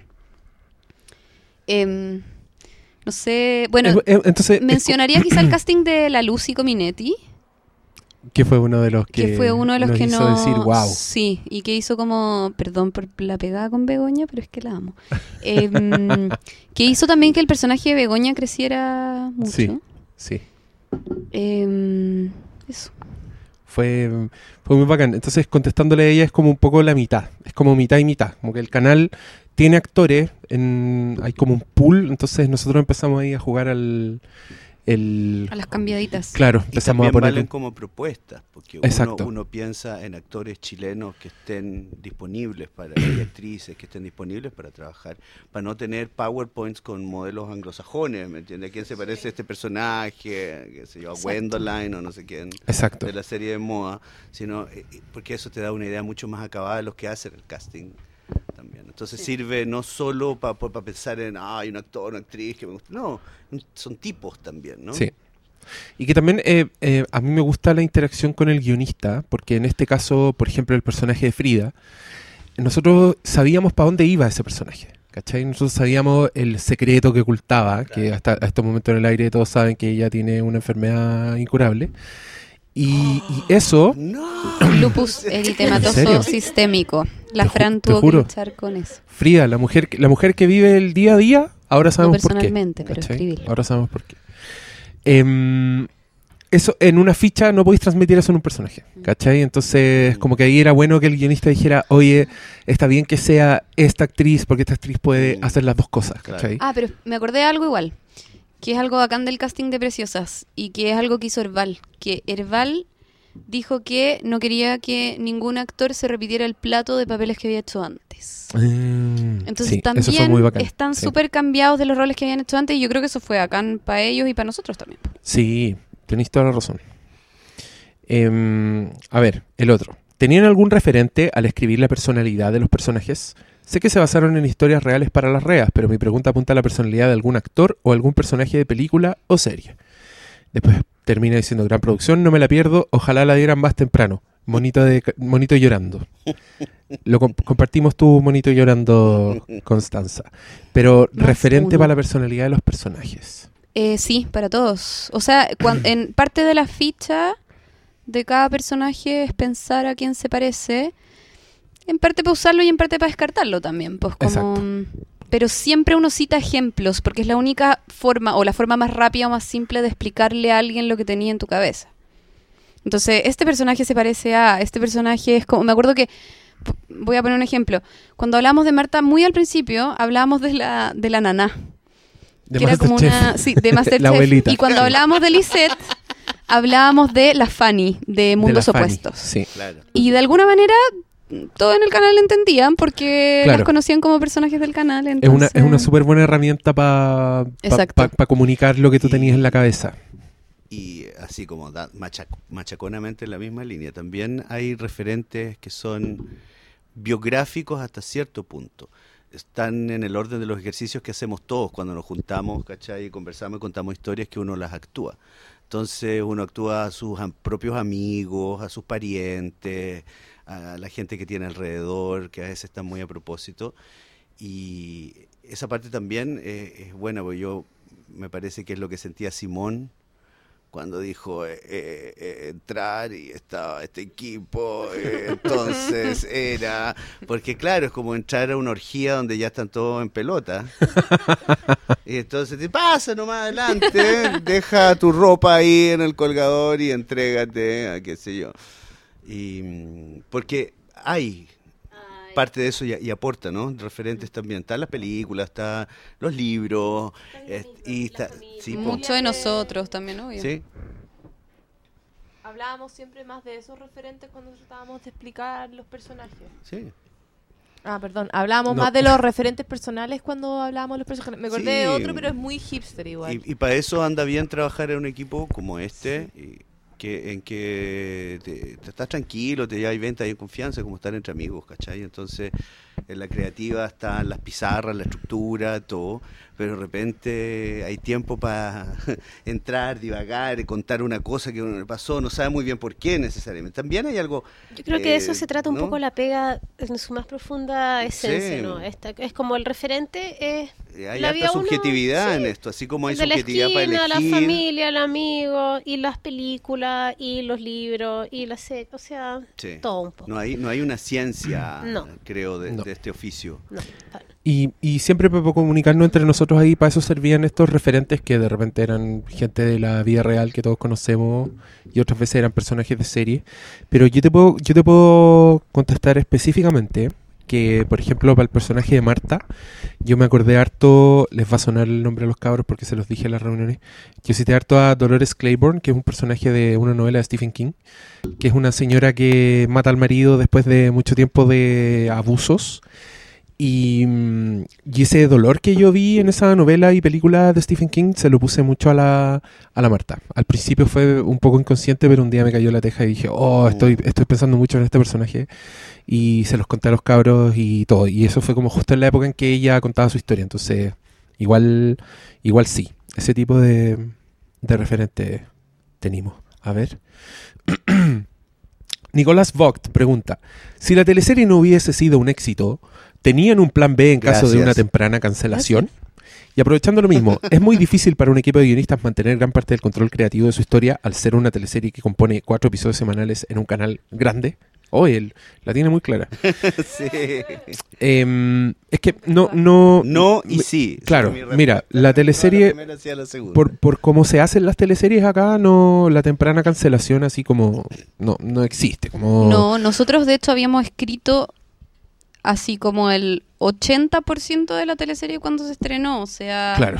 está súper distante el aire del inicio del proyecto, entonces mm, es muy raro escribir pensando que te pueden cancelar. Claro. Eh, es muy raro que nos digan, oye, son 20 capítulos menos, como una cancelación así. Entonces nosotros la escribimos así completamente. Y lo del control creativo es lo que dijimos antes. Pues este, este igual lo contestamos en- Mm. en la primera parte del programa. Sí. Son resistencias que se transforman en desafíos y, Y son, finalmente... son no solo resistencia, son condiciones de, de producción. Exacto. exacto. Igual yo siento que Preciosa fue una conversación súper fluida entre sus actores. En ese sentido tuvimos mucha suerte. Como que, un poco también lo decíamos antes, como que menos mal tuvimos la suerte que gustó mucho el proyecto a los, a los técnicos, a los actores, a los directores, a arte, a, mm, los- al vestuario. Entonces como que mu- como eh, lo llamaría una conversación, de verdad, fluida. Entonces la resistencia no, no son tales, está ahí- es, es parte de una conversa, po, en que se negocian las, sí, las La, condiciones. res- la resistencia. Todos. se entienden y llegan a un acuerdo. Eh, claro, a veces, Y a veces- sí a veces eso y no a pasa- veces no. Eso no siempre pasa, ¿no? Yo no digo que, pero en. Preciosa fue fluido. Fue fluido fue, y fue bastante balanceado. Lo Daniela- que no quiere decir. Ya, bueno, ya, Pato, ya, ya, cuéntalo. cuéntalo. No, no, no. Dijimos, Eso hicimos un pacto, hicimos un pacto que nunca vamos a hablar de esto, pero ya, dale, ya. Eso nomás quería decir. No, no lo cuentes. Oh, Oh. Se enojó Candy. Se, se nos enojó la Candy. Nos echaron los perros. Ya, Candy. volvamos, volvamos a, a una cierta pauta, algo. Candy, no vamos a decir spoilers. Próxima tranquila. pregunta. Ni- eh, Daniela Carreño pregunta, ¿la Yuyo está coludida con la Lorena para cagarse a los Marques?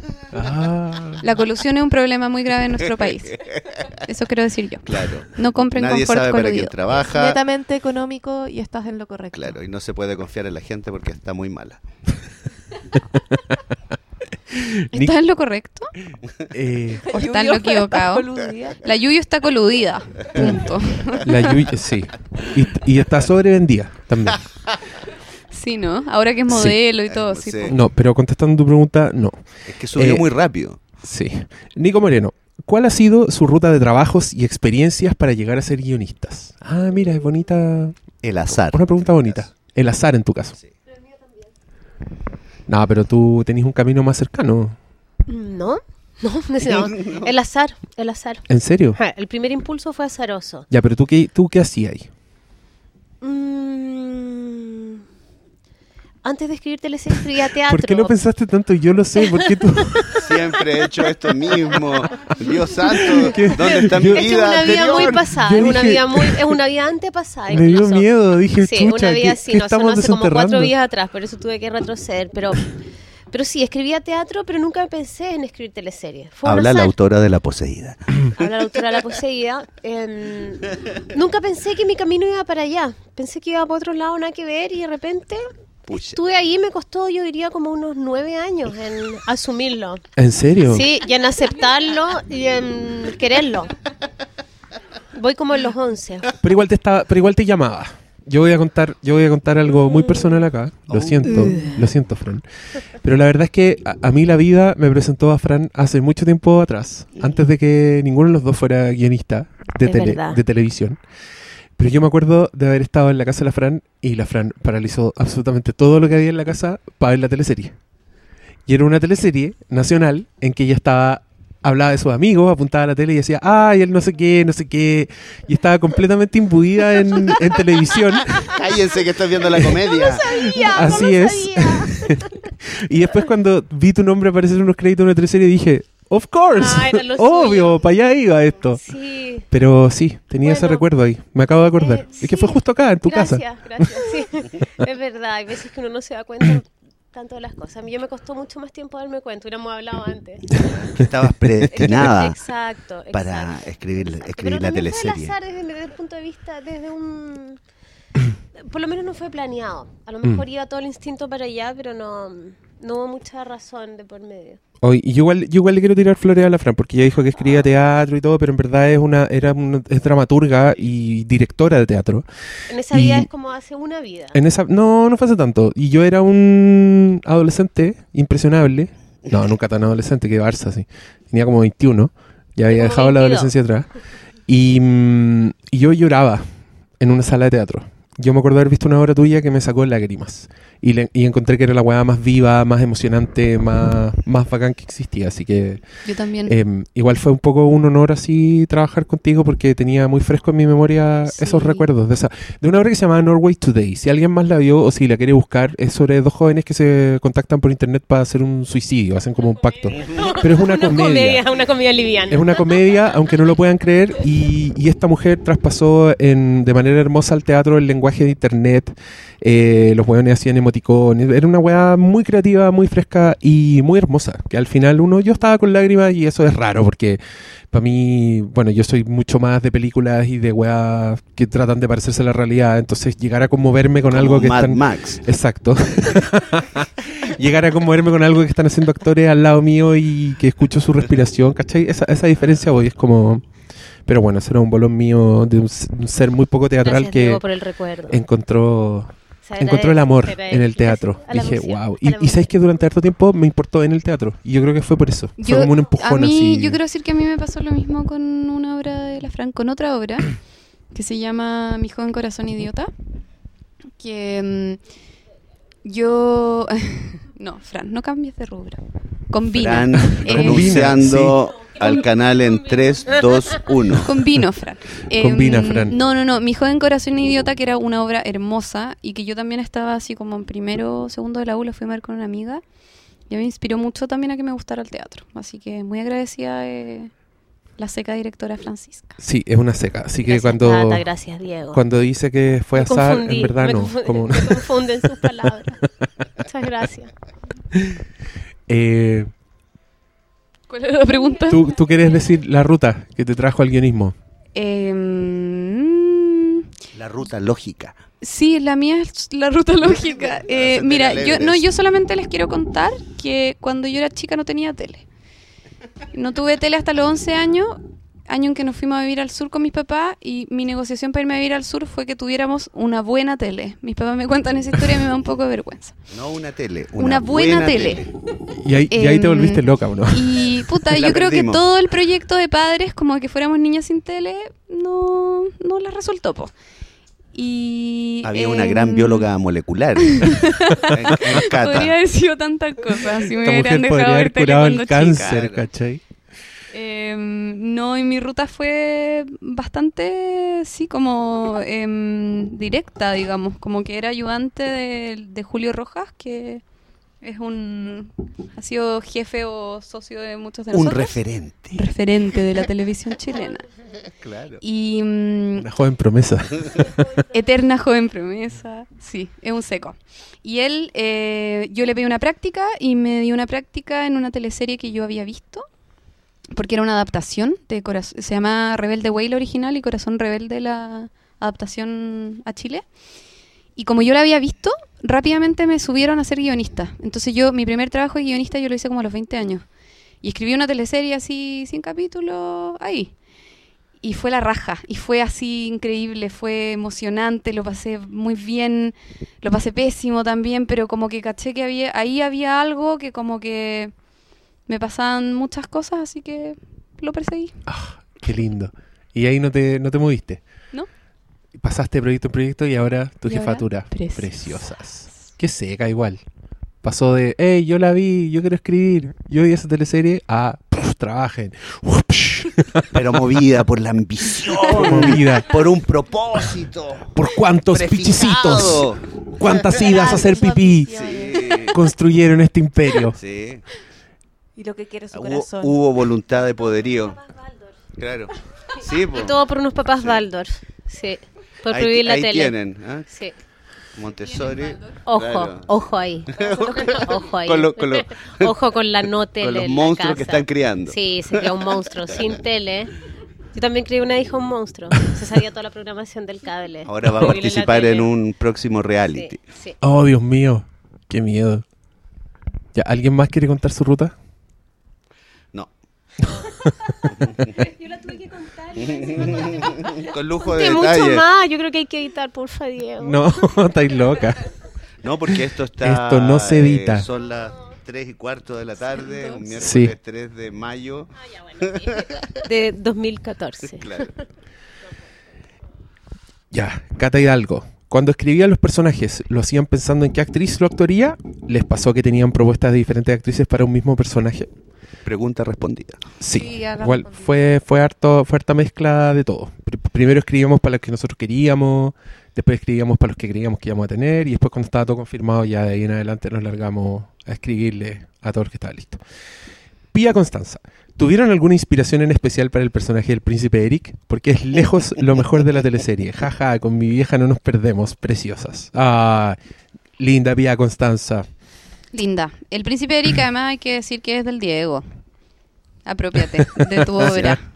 Pero no sé, no sé si hay alguna inspiración en especial. Es una mezcla igual, es una mezcla de, de mucho... Durante mucho tiempo era como el Jesse Pinkman, lo veíamos así Sí. un poco como, como el que se consigue cosas, como el buen movido, pero después su, su propia sensibilidad y su valentía y su tontera se fue apoderando de nosotros. Y finalmente llegó Nico Poblete y ya lo terminó de transformar. Porque mm, él- yo voy a ser muy honesto acá, pero en las lecturas de mesa, él a mí no me convencía nada. Él- pero él mismo hacía muchas preguntas sobre su personaje, cómo es, como que él mismo no lo veía. Entonces leía la- las líneas sin ponerle mucha, mucha perso. Pero ¿cachai cómo tiene calle, no? Pero Yo creo, Hey. que, yo creo que la cueca ahí tiene lo suyo. El, el- El- tiene, acceso, Sí. tiene Sí. acceso, porque yo creo que el, el, el ese flaitismo que hay ahí es de escuela. ¿cachai? No, es- Sí. no está inventado. sí, yo creo que hay, hay, No, hay, hay pega ahí. Y, mm, y claro, este loco también tomó hartas cosas. Podemos contar una anécdota que en toda, en toda la escritura de la teleserie, para nosotros Eric se llamaba Eric el Barça. Sí.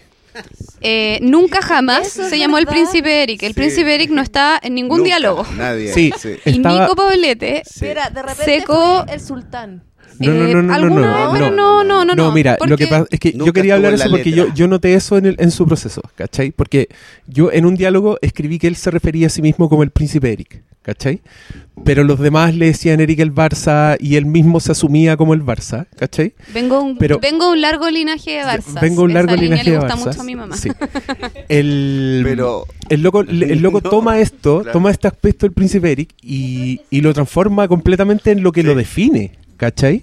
Como el weón se define como el príncipe, entonces se pone en una parada mucho más, Sí. Más orgullosa, calle, mucho no más, y eso, abajo y eso fue él completamente. Fue algo que, tratándose a sí mismo que de yo, Barça. yo creo que estaba en el ahí. personaje, pero él decidió agarrarlo y transformarlo en lo, en lo que lo definía, ¿cachai? Y eso fue como su... su sí, Igual es Barça. igual es un Barça, sí.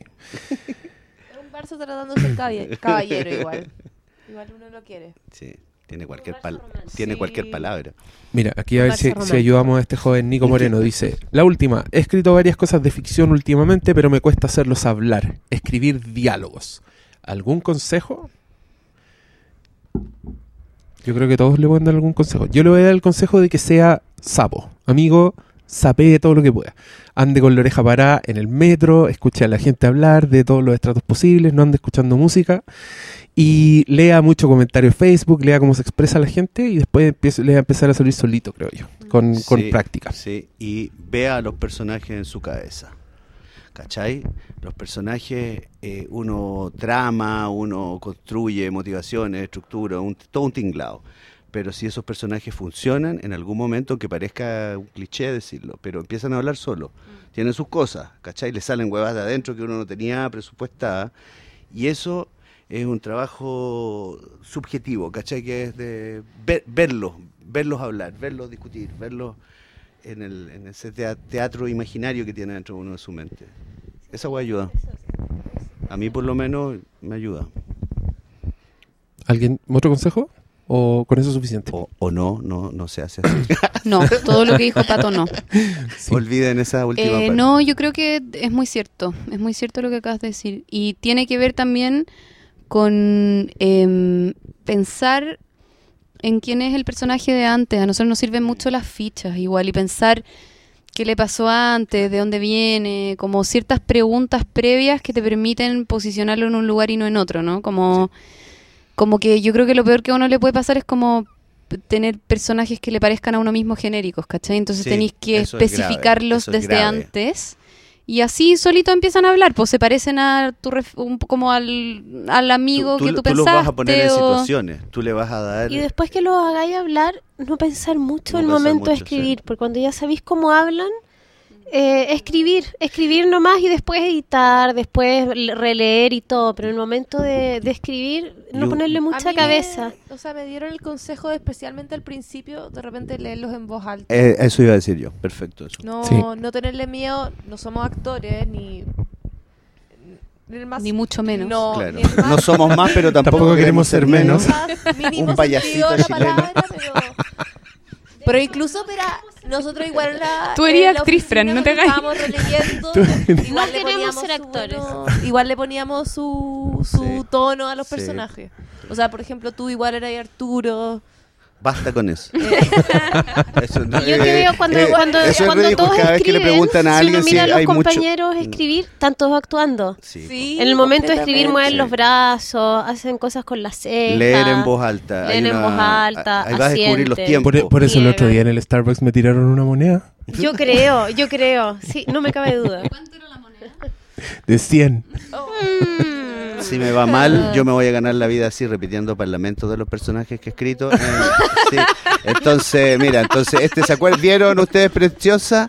Este Arturo, ¿ah? Le dice, ¿pero cómo? Y la- en mi familia nunca. Y te tiráis una- unos textos Ah. escogidos. Qué hermoso. Oye, Pilar González, hoy tengo mucha risa, no puedo leer más preguntas. Ya, Pilar González dice, cuando se empieza el guion, ¿siempre ya está pensado el final o va saliendo sus matices en la marcha? Va saliendo. Eh, Va opción saliendo, B. In- intuimos para dónde va, queremos ir para ciertas partes y creemos que va a pasar muchas cosas, pero igual todo, yo diría que todo se Lo construye. contrario también. Es que son 100 capítulos, entonces es imposible pensarlos los 100 antes. Lo que hacemos es que proyectamos igual, o sea, decimos, Sí. pensamos que del claro. 5 al 15 va a pasar esto, ¿cachai? Como... Del Y 17 así al hasta 19. el... Claro, no. De, no sé, po, del 90 al 100 tenemos estos hitos, pero siempre pasan cosas en el camino. Y pueden pasar cosas eh, graves o tremendas. Igual quiero... ¿Cachai? Que algo sucede y tengas que romper una línea grande porque la historia te, Te llevó lo pide, así, sí, po. Quiero rescatar con lo que están pasando justamente ahora en sus televisiones. Nosotros tomamos una semana para diseñar lo que los capítulos que ustedes van a ver. Y la otra vez lo comentaba con un amigo que está en la industria y me dijo, eso en tiempos de teleserie, bueno, onda, es, es Un un, lujo. lujo. es un lujo. Y es un lujo que nosotros nos tomamos Asiático. para que Nos sea el ferrocarril perfecto hasta el final. Y está, eso se va a notar. Entonces, ahí ya los últimos 25 teníamos más o menos pensado hacia dónde va la máquina y por qué. Y Y después la máquina Corre- se fue por un despeñadero corre y. No, no, no, explotó. pero es que yo no sé si esto quizá haya que borrarlo del podcast. Pero, eh, pero quiero decir que, mm, Ah, eh, por ejemplo, escribiendo preciosas, el culpable. Oh. Esto se puede borrar. No, yo no estoy de acuerdo con eso. ¿Qué Pero cosa? no, no, ¿Con no puedo discutir los detalles. Por favor, discutan No, los no puedo detalles. discutir los detalles ahora. ¿Estás de acuerdo pero- con lo que yo acabo de decir? peligroso, les quiero Mojen- recordar. Es que mójense siento- los potitos. siento- Que no resbaladizo, Diego. No, voy a borrar todo esto. Sí. Ay, ya, menos mal. Los culpables. Diego tiene el Really? poder- tiene- yo estoy hablando, pero Diego tiene el poder de borrar todo lo que quiera. Oh. Hazlo. Voy a borrar todas las flores que te tiré. No, porfa, quiero borrar Serás una cosas. desconocida. Una, una frase con punto final y todo. También quiero Principio, borrar cosas. voy a acordar mañana. ya. Ya, volvamos. No puedo creer que dijeron todos los spoilers. Igual las vecinas escucharon. Destaca, destaca. Pero Igual si no puedo creer que dijeron, spoiler. lo dijiste Lo dijiste vos. tú. Yo no dije un spoiler ni Tú medio. lo Dijiste el medio spoiler. Los No, no, no. culpables. que los próximos Algo, capítulos que algo se que vienen- nos pasó en la escritura en Sí. verdad fue que fue Pusimos cambiando cabeza. Sí. el crimen. Eso no es malo decirlo, ¿sí? No sé. Bueno, Te, te enterarás al aire. Marca, marca eso en tu. en la hora 3 con 42. eso, en el tiempo ahí. La honestidad. El cronómetro Vamos. marca. marca vamos en una hora cincuenta. Igual es, es harto. Eh, muchísimo, basta ya. No, yo he hecho de tres horas. Pero esos son muy largos. Vamos a dos. Ya es que mira, Pilar González tiene muchas preguntas. Dice, eh, ya voy a soltar otro. ¿Es difícil poner un personaje cómico entre tanta tragedia? Yo no te diría si es fácil o difícil. Es necesario. En mi... Claro. En, El en mi- alivio cómico es necesario Sí, en la vida. Lo necesitamos. vida, sí, Así claro. No es que... una cosa de si es difícil o no. A veces, Eh, a veces es difícil encontrar el punto preciso en que meter un personaje o una intervención, pero es, es un problema que queremos tener. Y, y yo ahí creo que es bueno para el amigo guionista que preguntaba antes, es bueno saber que los secundarios hacen muy buenos alivios cómicos, porque de alguna manera podéis como, de- tienen como viajes menos complejos, ¿no?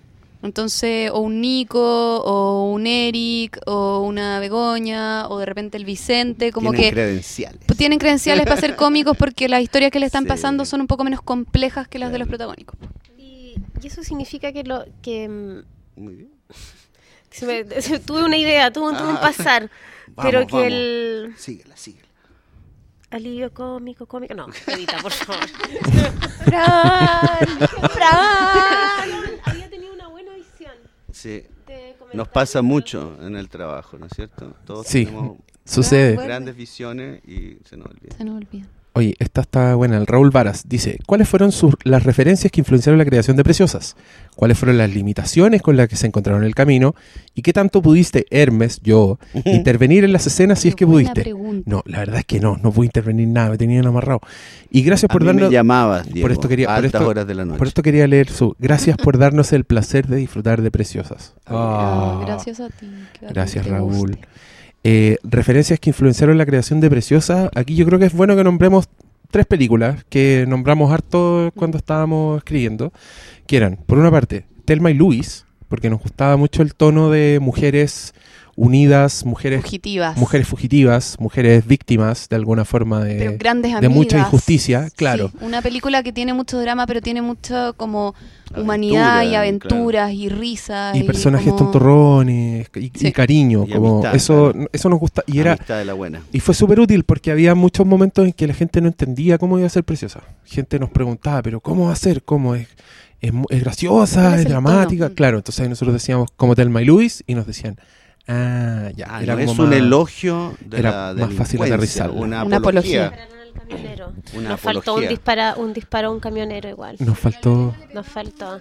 Sí, le pegaba un rodillazo, sí, pero hubiera sido rico un disparo.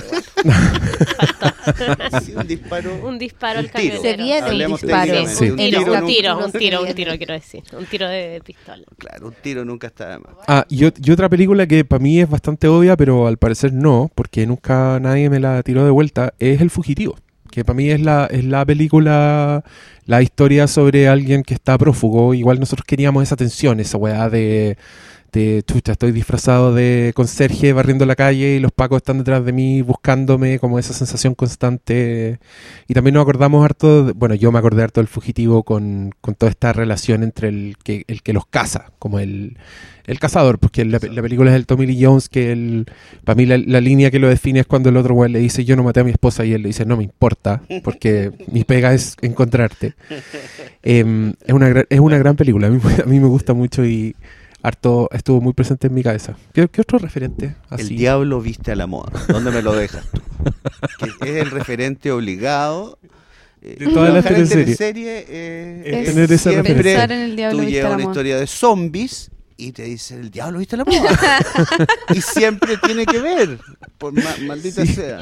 Es una de las películas que más daño le ha hecho a la televisión. sí. Sí, pero igual está en Entonces, preciosa. si alguien te Está. dice esto es como el diablo viste a la moda, tú dices, Sí, claro. conche tu madre. Yo creo que está, eso es- o sea, está bien. Sí. Está bien porque está. Sí. ¿Dónde está? No, no tengo idea de qué están hablando. yo. ¿Dónde está? Yo sé dónde está, pero, Pero no les voy dijo. a decir. Dejemos la tarea. Decir dónde está. No, no, Está. nada que ver. Creo que sé, pero no lo voy a decir Yo lo veo, Yuyo. lo veo, no, veo, veo a Meryl Streep caminando, veo a, Sí. la veo a ella siguiendo, eh, veo, lo veo. lo veo, Lo veo. Veo diablo Principalmente viste a la voy a decir una pista, la Fundación Márquez. Lo veo. Excelente. ¿eh? El que tenga ojos, Se, que la- vea. se las dejamos. El que, te- El que lo, tenga que, ojos para ver, lo que se ve no se pregunta. Como Eh, dice Juan otra Gabriel. se- una serie que se llama Orange in the New. Color. On- Orange in the New Color, Mm. que pueden ver en Netflix. que pueden ver en Netfly. Eh, como nos dijo una, una Sí, crítica sí. em, que tiene Hermel Sabio como su foto de portada Sí, de Twitter, por si se crítica- preguntan de qué estoy hablando. Es la crítica más dolorosa que nos hicieron. No, es la más hilarante, en verdad. Sí, Fue hermosa. fue hermosa. Esta pueden marcarla. Me dio lata, por eso le borré el nombre, porque lo retuiteé y fue como, ay, te un like. No se puede hacer nada, weón. Mira, Marjorie Montiel pregunta, ¿es verdad que tienen varios finales grabados y nadie sabe el final? Sí. están guardados en una caja fuerte. Nadie sabe el final. No, de hecho, en verdad el último capítulo no, no lo leyeron todos los actores. No lo leyó nadie. No, hay seis finales grabados. Pregúntense cosas. Y pendrives, muchos pendrives. Claudio, Clau- Hay pendrives donde están. están No les vamos a contar más, pero guardados. todo tiene que ver con un pendrive. Pendrives. Una sola palabra. Pendrive. Pendrive. Claudio Pereira. El pendrive es importante en la teleserie. eh, Recuerden, hay, Sin- hay sin pendrive. Loco, sin pendrive, sin pendrive No hay no hay, no hay preciosos. preciosas. Y basta por- con ese tema. no más pistas. Una sola pista. Pendrive. A ver, Claudio Pereira pregunta por las películas que nos inspiramos, ya lo dijimos. Vilma Tobar, la Melanie y su pandilla, lejos lo mejor. Ah, está, está buena la Melanie. Buena. Melania es bacán. Rose Govia, yo quiero saber si hay más proyectos a futuro. La teleserie es muy entretenida y bien distinta a los dramas de las teleseries extranjeras. Parece que trabajan muy bien juntos. Ah, Ro, ya nos separaron. El, el sueño terminó. Sí. Este- este Esta podcast reunión es- no nos veíamos hace caleta tiempo. Sí. Esta reunión es, es el- es y ahora la todos queremos llorar. eulogía, sí. Camila López. El principio, cuando están en la cárcel, ¿está inspirado en Orange is the New Black? No sé, me recuerda a eso. Yo No, Diego Orange is the Tu new inventador color. de la Orange is the teleserie. New Color yo la vi. la otra Orange no. in the New Color. No. No, no, no está inspirado. Querida Camila, lo único que tienen en común es que son cárceles de mujeres, nada más. Nosotros fuimos a la cárcel de verdad, a la cárcel de mujeres que está acá en... ¿No está? Centro en- Penitenciario Femenino, en en, la- San Joaquín. en San Joaquín. Y todo lo que vimos ahí lo pusimos en el guion. Y fue impresionante porque fue muy distinto a lo que yo por lo menos me esperaba de una cárcel de mujeres. Eh, era como se vive en Preciosa. Y finalmente esa fue la, la base, más que nada. Porque las cárceles como en Orange is the New Black no, no existen. Pues. En- No existen en Chile. No existen en Chile, no hay uniformes, no hay esa estructura jerárquica que nos ha pasado en todas las películas. Entonces hay que hacer Hay the cárceles real thing. concesionadas, pero esta no era. Los Claro. que hemos estado en la cárcel lo sabemos. no son como las de las películas, niños. Así que, así que no tengan conductas aberrantes, no, no Sí. cometan delitos Sigan la ley. que los lleven por ese camino de Orange degradación. Black es el paraíso El paraíso comparado con lo que les va a pasar en la cárcel. Así es. Pórtense bien. Así es. No al Déntrense. pendrive. No al pendrive. Guarden el pendrive. Eso. Roberto Andéndez. En la escena cuando el príncipe Eric con Lisette discuten por quién sería Batman, ¿esos dial- ¿ese diálogo se le ocurrió a Hermes? Sí, Sí. sí. Oh, te juro que no sabría decir. Yo soy Batman. Es que él le dice, Ah, él le ya, dice que, de hecho yo creo que esa era una escena de casting que después quedó en la teleserie, así que más seco todavía. Eh, es una escena que el Diego escribió para el casting de Eric y Lisette, eh, que después usamos en la teleserie porque era muy buena la línea. Eh, en que él le decía, pero ya, pues princesa, si somos como Batman y Robin, y la Lisette le dice, yo soy Batman. y sí, era perfecta. Qué buena. Ya. Em, Rolo Aravena. ¿Les ha tocado lidiar con la censura más allá de las Ese es amigo mío. Hola, ¿Ah, sí? Rolo Aravena. Sí. Rolo, buena. Rorro. Hola, Rolo. Rolo, po. Rorro. Rorro, olvídalo. ¿Les ha tocado lidiar con la censura más allá? ¿Qué dice? Les ha tocado lidiar. Es que no, no entiendo. eso, Más allá de las piluchas. Es que no. no, no- Eso no es una censura. nosotros escribimos. sabemos No, el no medio el que estamos No escribiendo. entendí cuál es, cuál es pilucha. Em, No, en verdad es que un- desnudos, uno a los desnudos artísticos, al- Ah. a la No, a mí pechuguita. las peluchas aquí están en el capítulo cuando se van las dos minas que están en cana y se están duchando. Esos son desnudos, cuerpos de mujer. Creo que a nosotros sabemos a la audiencia para cuál escribimos, entonces nos autocensuramos. Y a veces nos llegan comentarios de vuelta, pero yo no los definiría como censura, más como, no sé, ciertas secuencias que tuvimos que reescribir, pero eran. fueron pocas, Muy poquito. muy poco. Eh, sí, o sea, de lo que dice la Grace es que yo creo que lo También- único que nos tocó, que es que fue, ah, hubo una carta al Mercurio, que probablemente ustedes conocieron, que fue antes de que se estrenara la teleserie, como cuando salió una noticia que eran tres líneas, que era como, esta teleserie se trata de mujeres que se fugan de la cárcel y una señora mandó una carta al Mercurio que decía Claro. que nuestra teleserie era una apología a la delincuencia. Y eso fue como lo único que generó cierto resquemor en el canal, pero fue súper mínimo y que mm, básicamente ocasionó que reescribiéramos Una tres o cuatro escenitas chicas, pero diría que eso es lo único y que, y que en realidad para el caso fue bastante poquito. Incluso escribimos ciertas cosas diciendo ya, esto no va a pasar y no sé qué, y de repente ¡uh! pasaba. No puedo decir un ejemplo ahora, pero hasta nosotros nos sorprendíamos en la no censura, si es que así se puede llamar. Como que tampoco lo definiría así. Pero sí, o Claro. políticas editoriales, y tampoco nadie habla de Pero censura. fueron más sorpresas claro. gratas que como pisotazos de arriba. Yo creo que antes sí. en el Canal 13, como he trabajado ahí más tiempo, puedo... puedo- Ah. Sí, eh, cuando estaba eh, la iglesia tenía pan- parte de cantante, ¿cachai? Ahí había... Y, y está bien que sea, porque sí, pues, weón, somos la iglesia católica, entonces te mandan a Monseñor Chomalí, weón, que diga, hable del aborto y la weá. Está bien, si es la iglesia católica, eran los dueños. ¿cachai? Y, y ahí se ahí se aplicaba, chiquillo, esto, o, o, o Chomalí, digamos, así, dando grandes discursos acerca de lo que es de- degradante, degenerado, ¿no? ¿me entienden? Inconcebible moralmente. Y eso eh, ocurría, había una figura, entonces no es tampoco que fuera la censura soterrada, no, no, no. no. Y era línea editorial, digamos. Igual hay un contexto y uno sabe también para qué está escribiendo. Sí, Entonces po. te ahorráis un par de censuras, eh, no autocensurándose, pero sí eh, contextualizándose. Porque Es que dicho... hay muchos grises, hay mucho. no- uno puede tocar una temática, pero la puede tocar de forma A, B, C. Y de hecho, Sí, parte obvio. de la gracia no es lograr tocar todas las Claro. temáticas desde con esas limitaciones. También Obvio- hay- Obviamente es un producto masivo, no, no tiene ningún sentido agredir a los espectadores, que son cantidad de, de distinto tipo de gente y todo. Pero uno sí, obvio que tiene espacio para construir eh, y pasar eh, goles, ¿cachai? Que son en tu cabeza, ideológico, estético, de cualquier tipo. Porque lo pones en la vida de los personajes, si no calza que afuera la weá. Exacto. Pero tienes opor- harto, harta Pero eso es, cancha pa- parte, es, la- es de las partes más entretenidas del trabajo, yo diría. Sí, y aquí yo creo que se cumplió el objetivo de contar Sí. la historia de una fugada. Creo que en general Mm. es preciosa, yo diría eso, que tuvimos más sorpresas gratas que para el otro lado. Sí, de todas maneras. Sí, a lo que iba con el- lo del contexto era porque por eso tuvimos sorpresas gratas, porque creo que estábamos eh, eh, alineados también con el lo canal. pedía, era así. La historia lo pedía y estábamos alineados. Se no había mucho, mucho que... sin saber de qué trataba la historia. Sí, Eh, eso, Sí.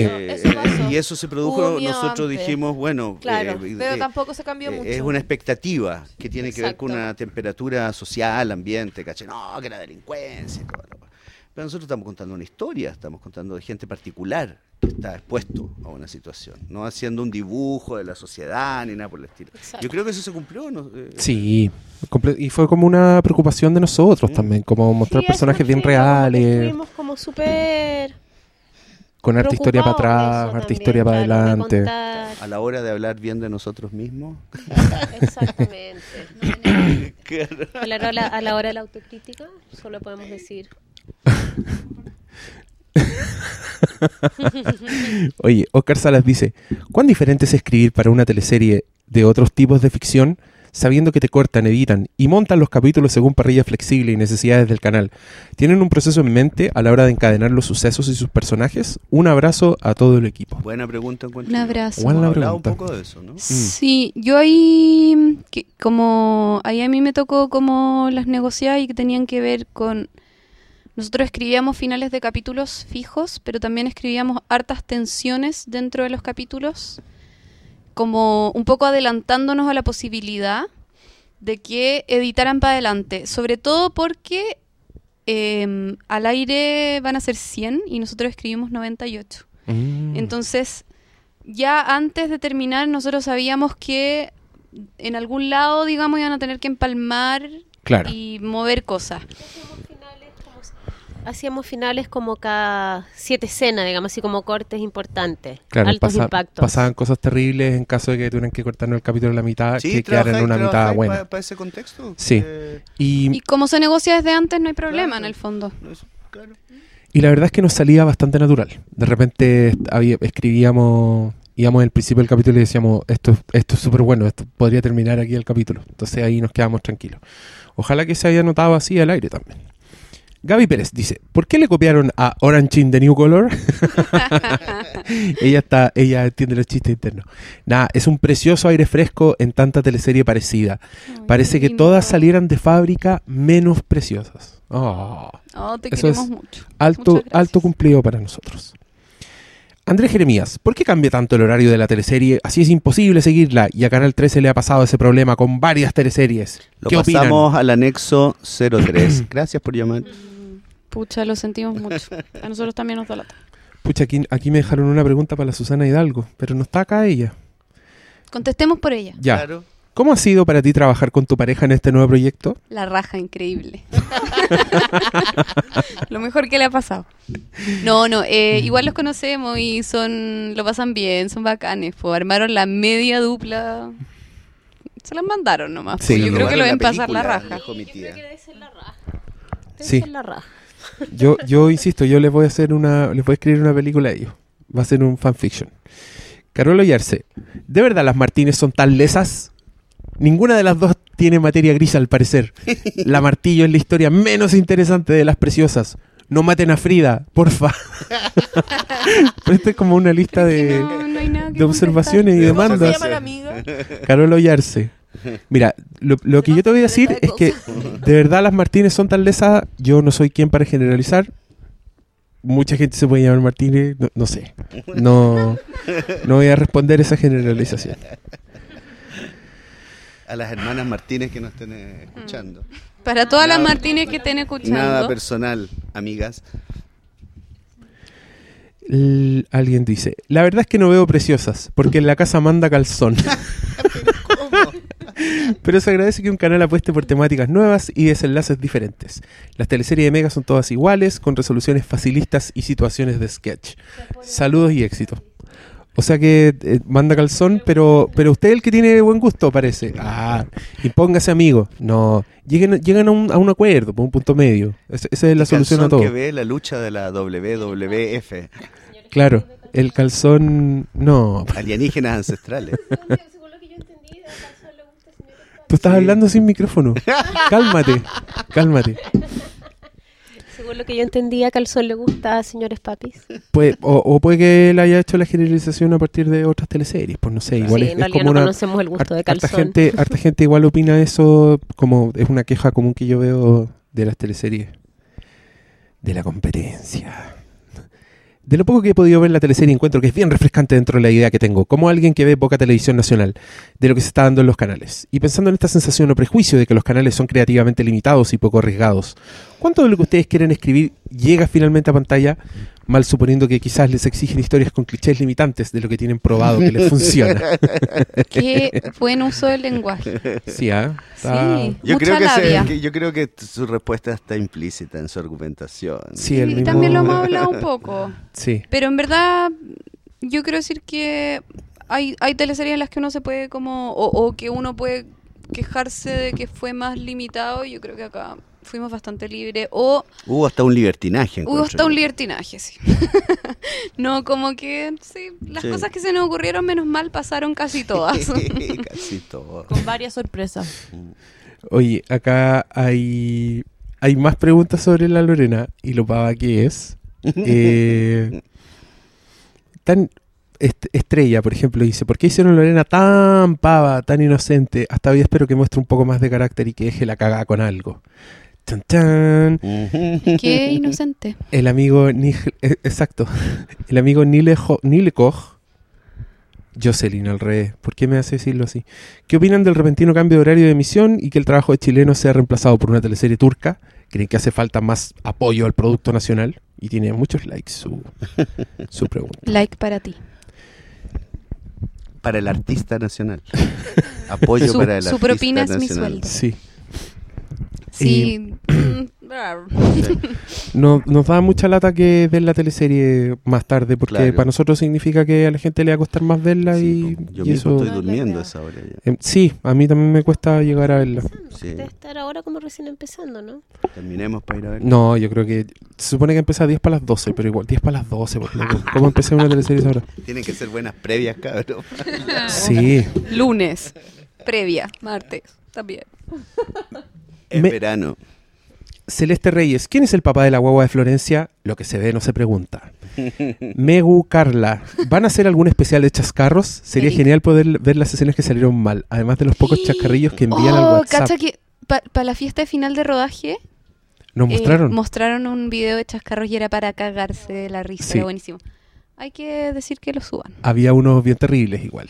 Había uno terrible, pero En que, en que nuestra protagonista era, era violentamente golpeada. ¿Te acuerdas? se pegaba Le pegaban como mucho. cabezazo, ¿o Le- qué se pegaba mucho, se pegaba un cabezazo entrando al auto y lo hizo como dos Ah. veces en la misma en la misma escena en distintas tomas. Pobre. Eh, lo otro, preguntarle a alguno de los principales cuál fue la escena que más desafío significó para él o ella.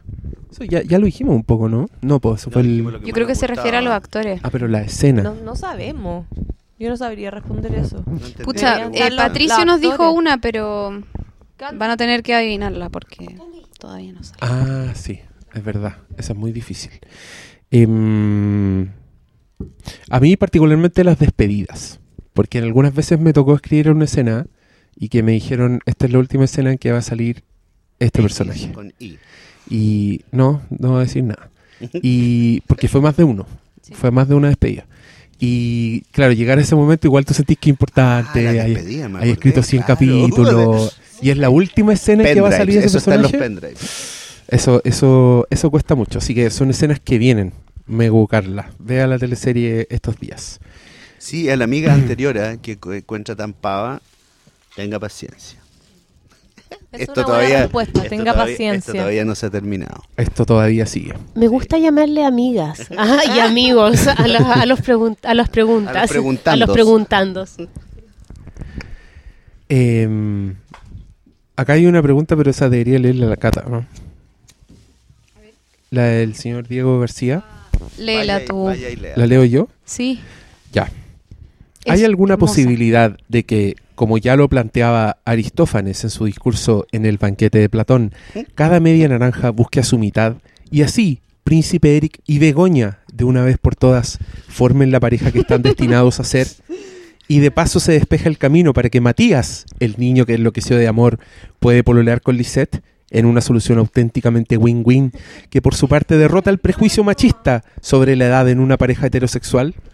Que nos Saludos, escriba por interno para incluirlo en nuestro próximo equipo de trabajo. Diego, que también lo conozco, te queremos invitar a escribir teleseries con nosotros. Ya, ¿viste? Se armó. Que, oye, hay muchas preguntas. Me gusta el escenario win-win que puso. Propongo escribir una Igual teleserie. donde Begoña con trata- Eric sería ot- un- otra teleserie Fuego, en, en sí misma. Que no se apague. Como protagonistas ambos. Ah, esta, esta se la voy a contestar solo porque soy un ególatra. Manuel Silva.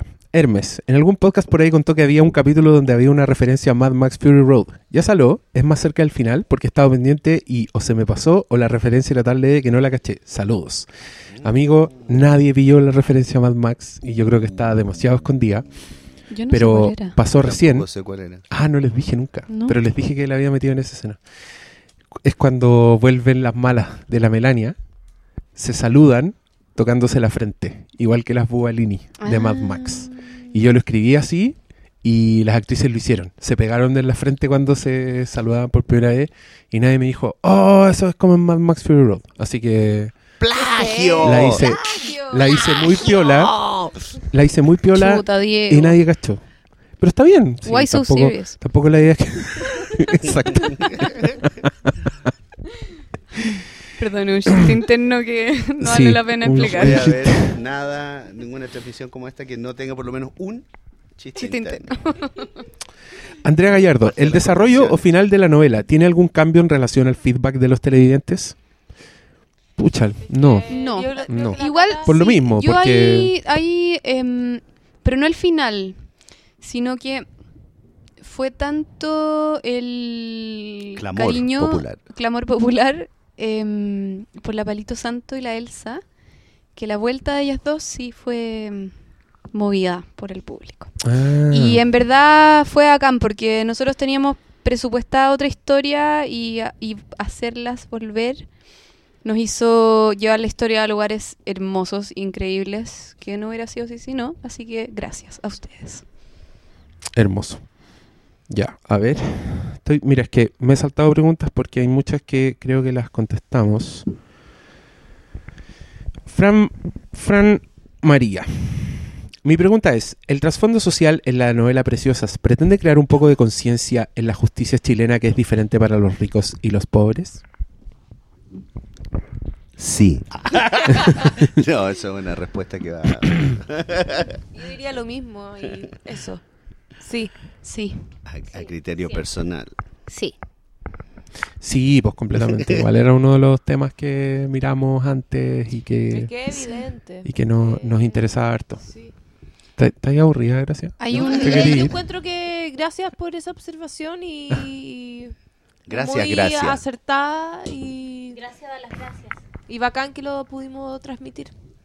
Mm. Eso. Ya. Seca, Em, sí. Oye, hay No muchos...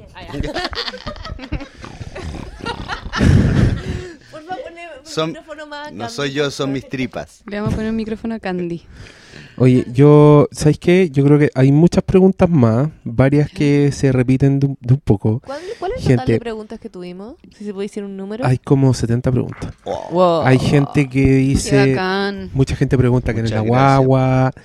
em, este De joven Matías. Dice, si tengo una buena idea, ¿dónde puedo llevarla para producirla? Buena, no sabemos nosotros, No, Marcelo no, Muñoz. la persona Postule a un fondo concursable. Debiéramos ser las personas indicadas Claro. igual. Gracias. Em, ¿De quién fue la idea de la tipografía de Mad Max Fury Road? Del Diego. Ah, no sé de- El no Diego sé- la pidió No especialmente. sé de qué estás hablando. Sigan weándome. No, no, eso depende de marketing, no tiene nada que ver con Así es. nosotros. Sí, yo Así lo, es. yo lo vi en la tele junto con ustedes y también dije, oh, se Oh. parecen a las letras de Mad Max. Sí. todos No sabía lo que se me venía Todos dijimos lo mismo. de ahí en adelante. Y ya, cabros, ¿saben qué? Les vamos a dar las gracias por su, por todos sus comentarios. Significa que están viendo Preciosa y que les gusta, así que para nosotros es un placer. Y mm, nada, sigan viéndola. Muchas gracias por este feedback. Nosotros no tenemos nada que ver con el cambio de horario y yo personalmente lo lamento y mis compañeros también. Ahora los voy a dejar con ellos que, van a hacer unas palabras al cierre para terminar esta hermosa velada. Eh, Hola. Eh, Yo la tiro, a- la tiro así Yo como... una representación. Eh, no, eh, pucha, qué bacán poder hacer esto. En verdad, yo creo que lo más virtuoso que tuvo esta pega fue que somos como un grupo de amigos que nos hemos llevado bacán y ha sido muy lindo escribir y es muy precioso para nosotros que les guste, que la vean, que la sigan, que les importe, que les dé risa o que les moleste o que finalmente al final lo que nosotros hacemos es generar o tratar de generar una conversación con ustedes. Así que gracias por querer conversar con nosotros. Y eso, muchas gracias. Yo adhiero, así, un placer poder conversar y eh, eh, se agradecen el interés, porque además hay preguntas, no son solo preguntas, es un nombre, hay también observaciones, hay ciertos comentarios, hay, hay una participación, ¿cachai? Que es súper atingente, pues uno dice, bueno, sabe lo, de lo que está hablando, ¿cachai? Y eso es rico, uno efectivamente escribe estas historias como siempre se ha hecho, para contarlas, como se decía, del que el mundo es mundo, así alrededor del fuego. Eh, contarlas, es que, y, que sea cautivante y todo. Así que conversar, eh, si les interesa, pueden mandar muchos, no sé qué hay que mandar, likes, comentarios, hashtags, o no, Lo que- lo que quieran. y hacemos antes de este final podcast. otra conversación interminable de dos o tres horas. Mira, mira, Porque lo Mira lo que está pasaba ofreciendo demasiado bien. ¿por Sí. qué no? bacán, Bacán. démosle. Yo quiero hacer otro podcast cuando todos vean el final. Claro, Esa ahí. está buena. También, Ah. sí. Y podemos, y podemos, y podemos con, con- Claro, con- ahí podemos contestar todas las preguntas. Lo mejor, lo que Puedo, dejar la, Puedo dejar la parte de la cata que censuré ahora. Ahí Sí. la, Sí. la Va a a editar. empezar con esa parte censurada el próximo Era el podcast. peligro que corríamos cuando trabajábamos, ¿cachai? Que de repente fa, se te va Sí, una ese, ese próximo podcast y- será solo el principio Y claro, y murió la de flor. lo que viene. Sí. Oye, es divertido que a, a mí, bueno, cuando nosotros salíamos por ahí por el canal y nos topábamos con los actores, y siempre alguien llegaba y decía, soy yo. ¿Soy yo el asesino? Dímelo aquí Sí, entre dime, nosotros. dímelo a mí, no le conté a nadie. Para saber, para uno desarrollar bien ahí- mi personaje. Claro. Soy yo, Uno ahí, no Qué sé. lindo. no con curiosidad, sino con cierta convicción. Es decir, ya Sí, dime, como y a veces soy yo. ¿no es cierto? Porque- Era algo muy importante. Porque yo lo estoy actuando asesino. Mira, Sí. mírame a los ojos y dime que no soy yo. y a Eso veces fue algo muy un poco de bueno. temor. Fue Eso fue entretenido. algo muy bueno que los Entretenido. actores no sabían. Entretenido. Y todos, todos, todos, Es como todos de- ser el, de- asa- del el género, asesino. eso que- sí, como Agatha Christie. Ya, Fr- Frank, que ya nos está abandonando este plano existencial de sueño, Sí. palabra No. al cierre. No, yo eh, estoy muy agradecida, me gustó mucho esta instancia y espero el próximo. Estuvo entretenido, ¿qué más que decir? Un agrado compartir con mis compañeros. Ya, bacán. Grace. Eh, Igual que querría una edición, ¿puedo hacerlo de nuevo? ¿Puedo empezar de nuevo, por favor? Un segundo corte. Segundo corte, aquí voy. Luz, cámara, acción. Dale. ¡Chiquillo! Eh, Diego, qué rico, ¿Qué qué, tal? rico estuvo todo esto. Lo pasé muy bien, la raja. Ojalá se repita. Muy, muy, un agrado. Total, gracias. Queda. Ya. Yo me quiero despedir con una invitación, que es que vean los capítulos de Preciosas, sea donde sea, sea en la tele, sea en su computador, en su celular. No se lo pierdan porque realmente es un auto, es un, es un Ferrari lo que se viene. No es no, La zorra. es un Subaru a cualquier parte. Excelente. Y quiero más preguntas y más comentarios porque esto no se acaba aquí, lo vamos a repetir post final. Por razones muy obvias, yo creo que lo amerita. Sí, yay. Eso, out. Ya, gracias por escucharnos cabros, me dejaron matriculado al tiro para el otro, así que nos vemos pronto. Adiós.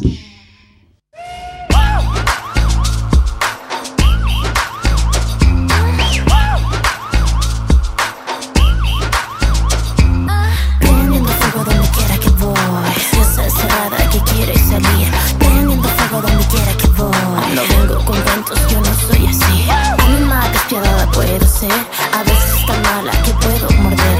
Prendiendo fuego donde quiera que voy. Cuidado esta vez, tú debes temer. Yo vengo sincera, sin trazos, sin fe. Tengo cadenas que no puedes ver. No guardo silencio, no guardo silencio. Aunque yo quisiera, no lo puedo hacer. Abriendo las puertas podemos gritar. Comienza de nuevo sin mirar atrás. Seguimos corriendo, seguimos corriendo, seguimos corriendo. Preciosa libertad.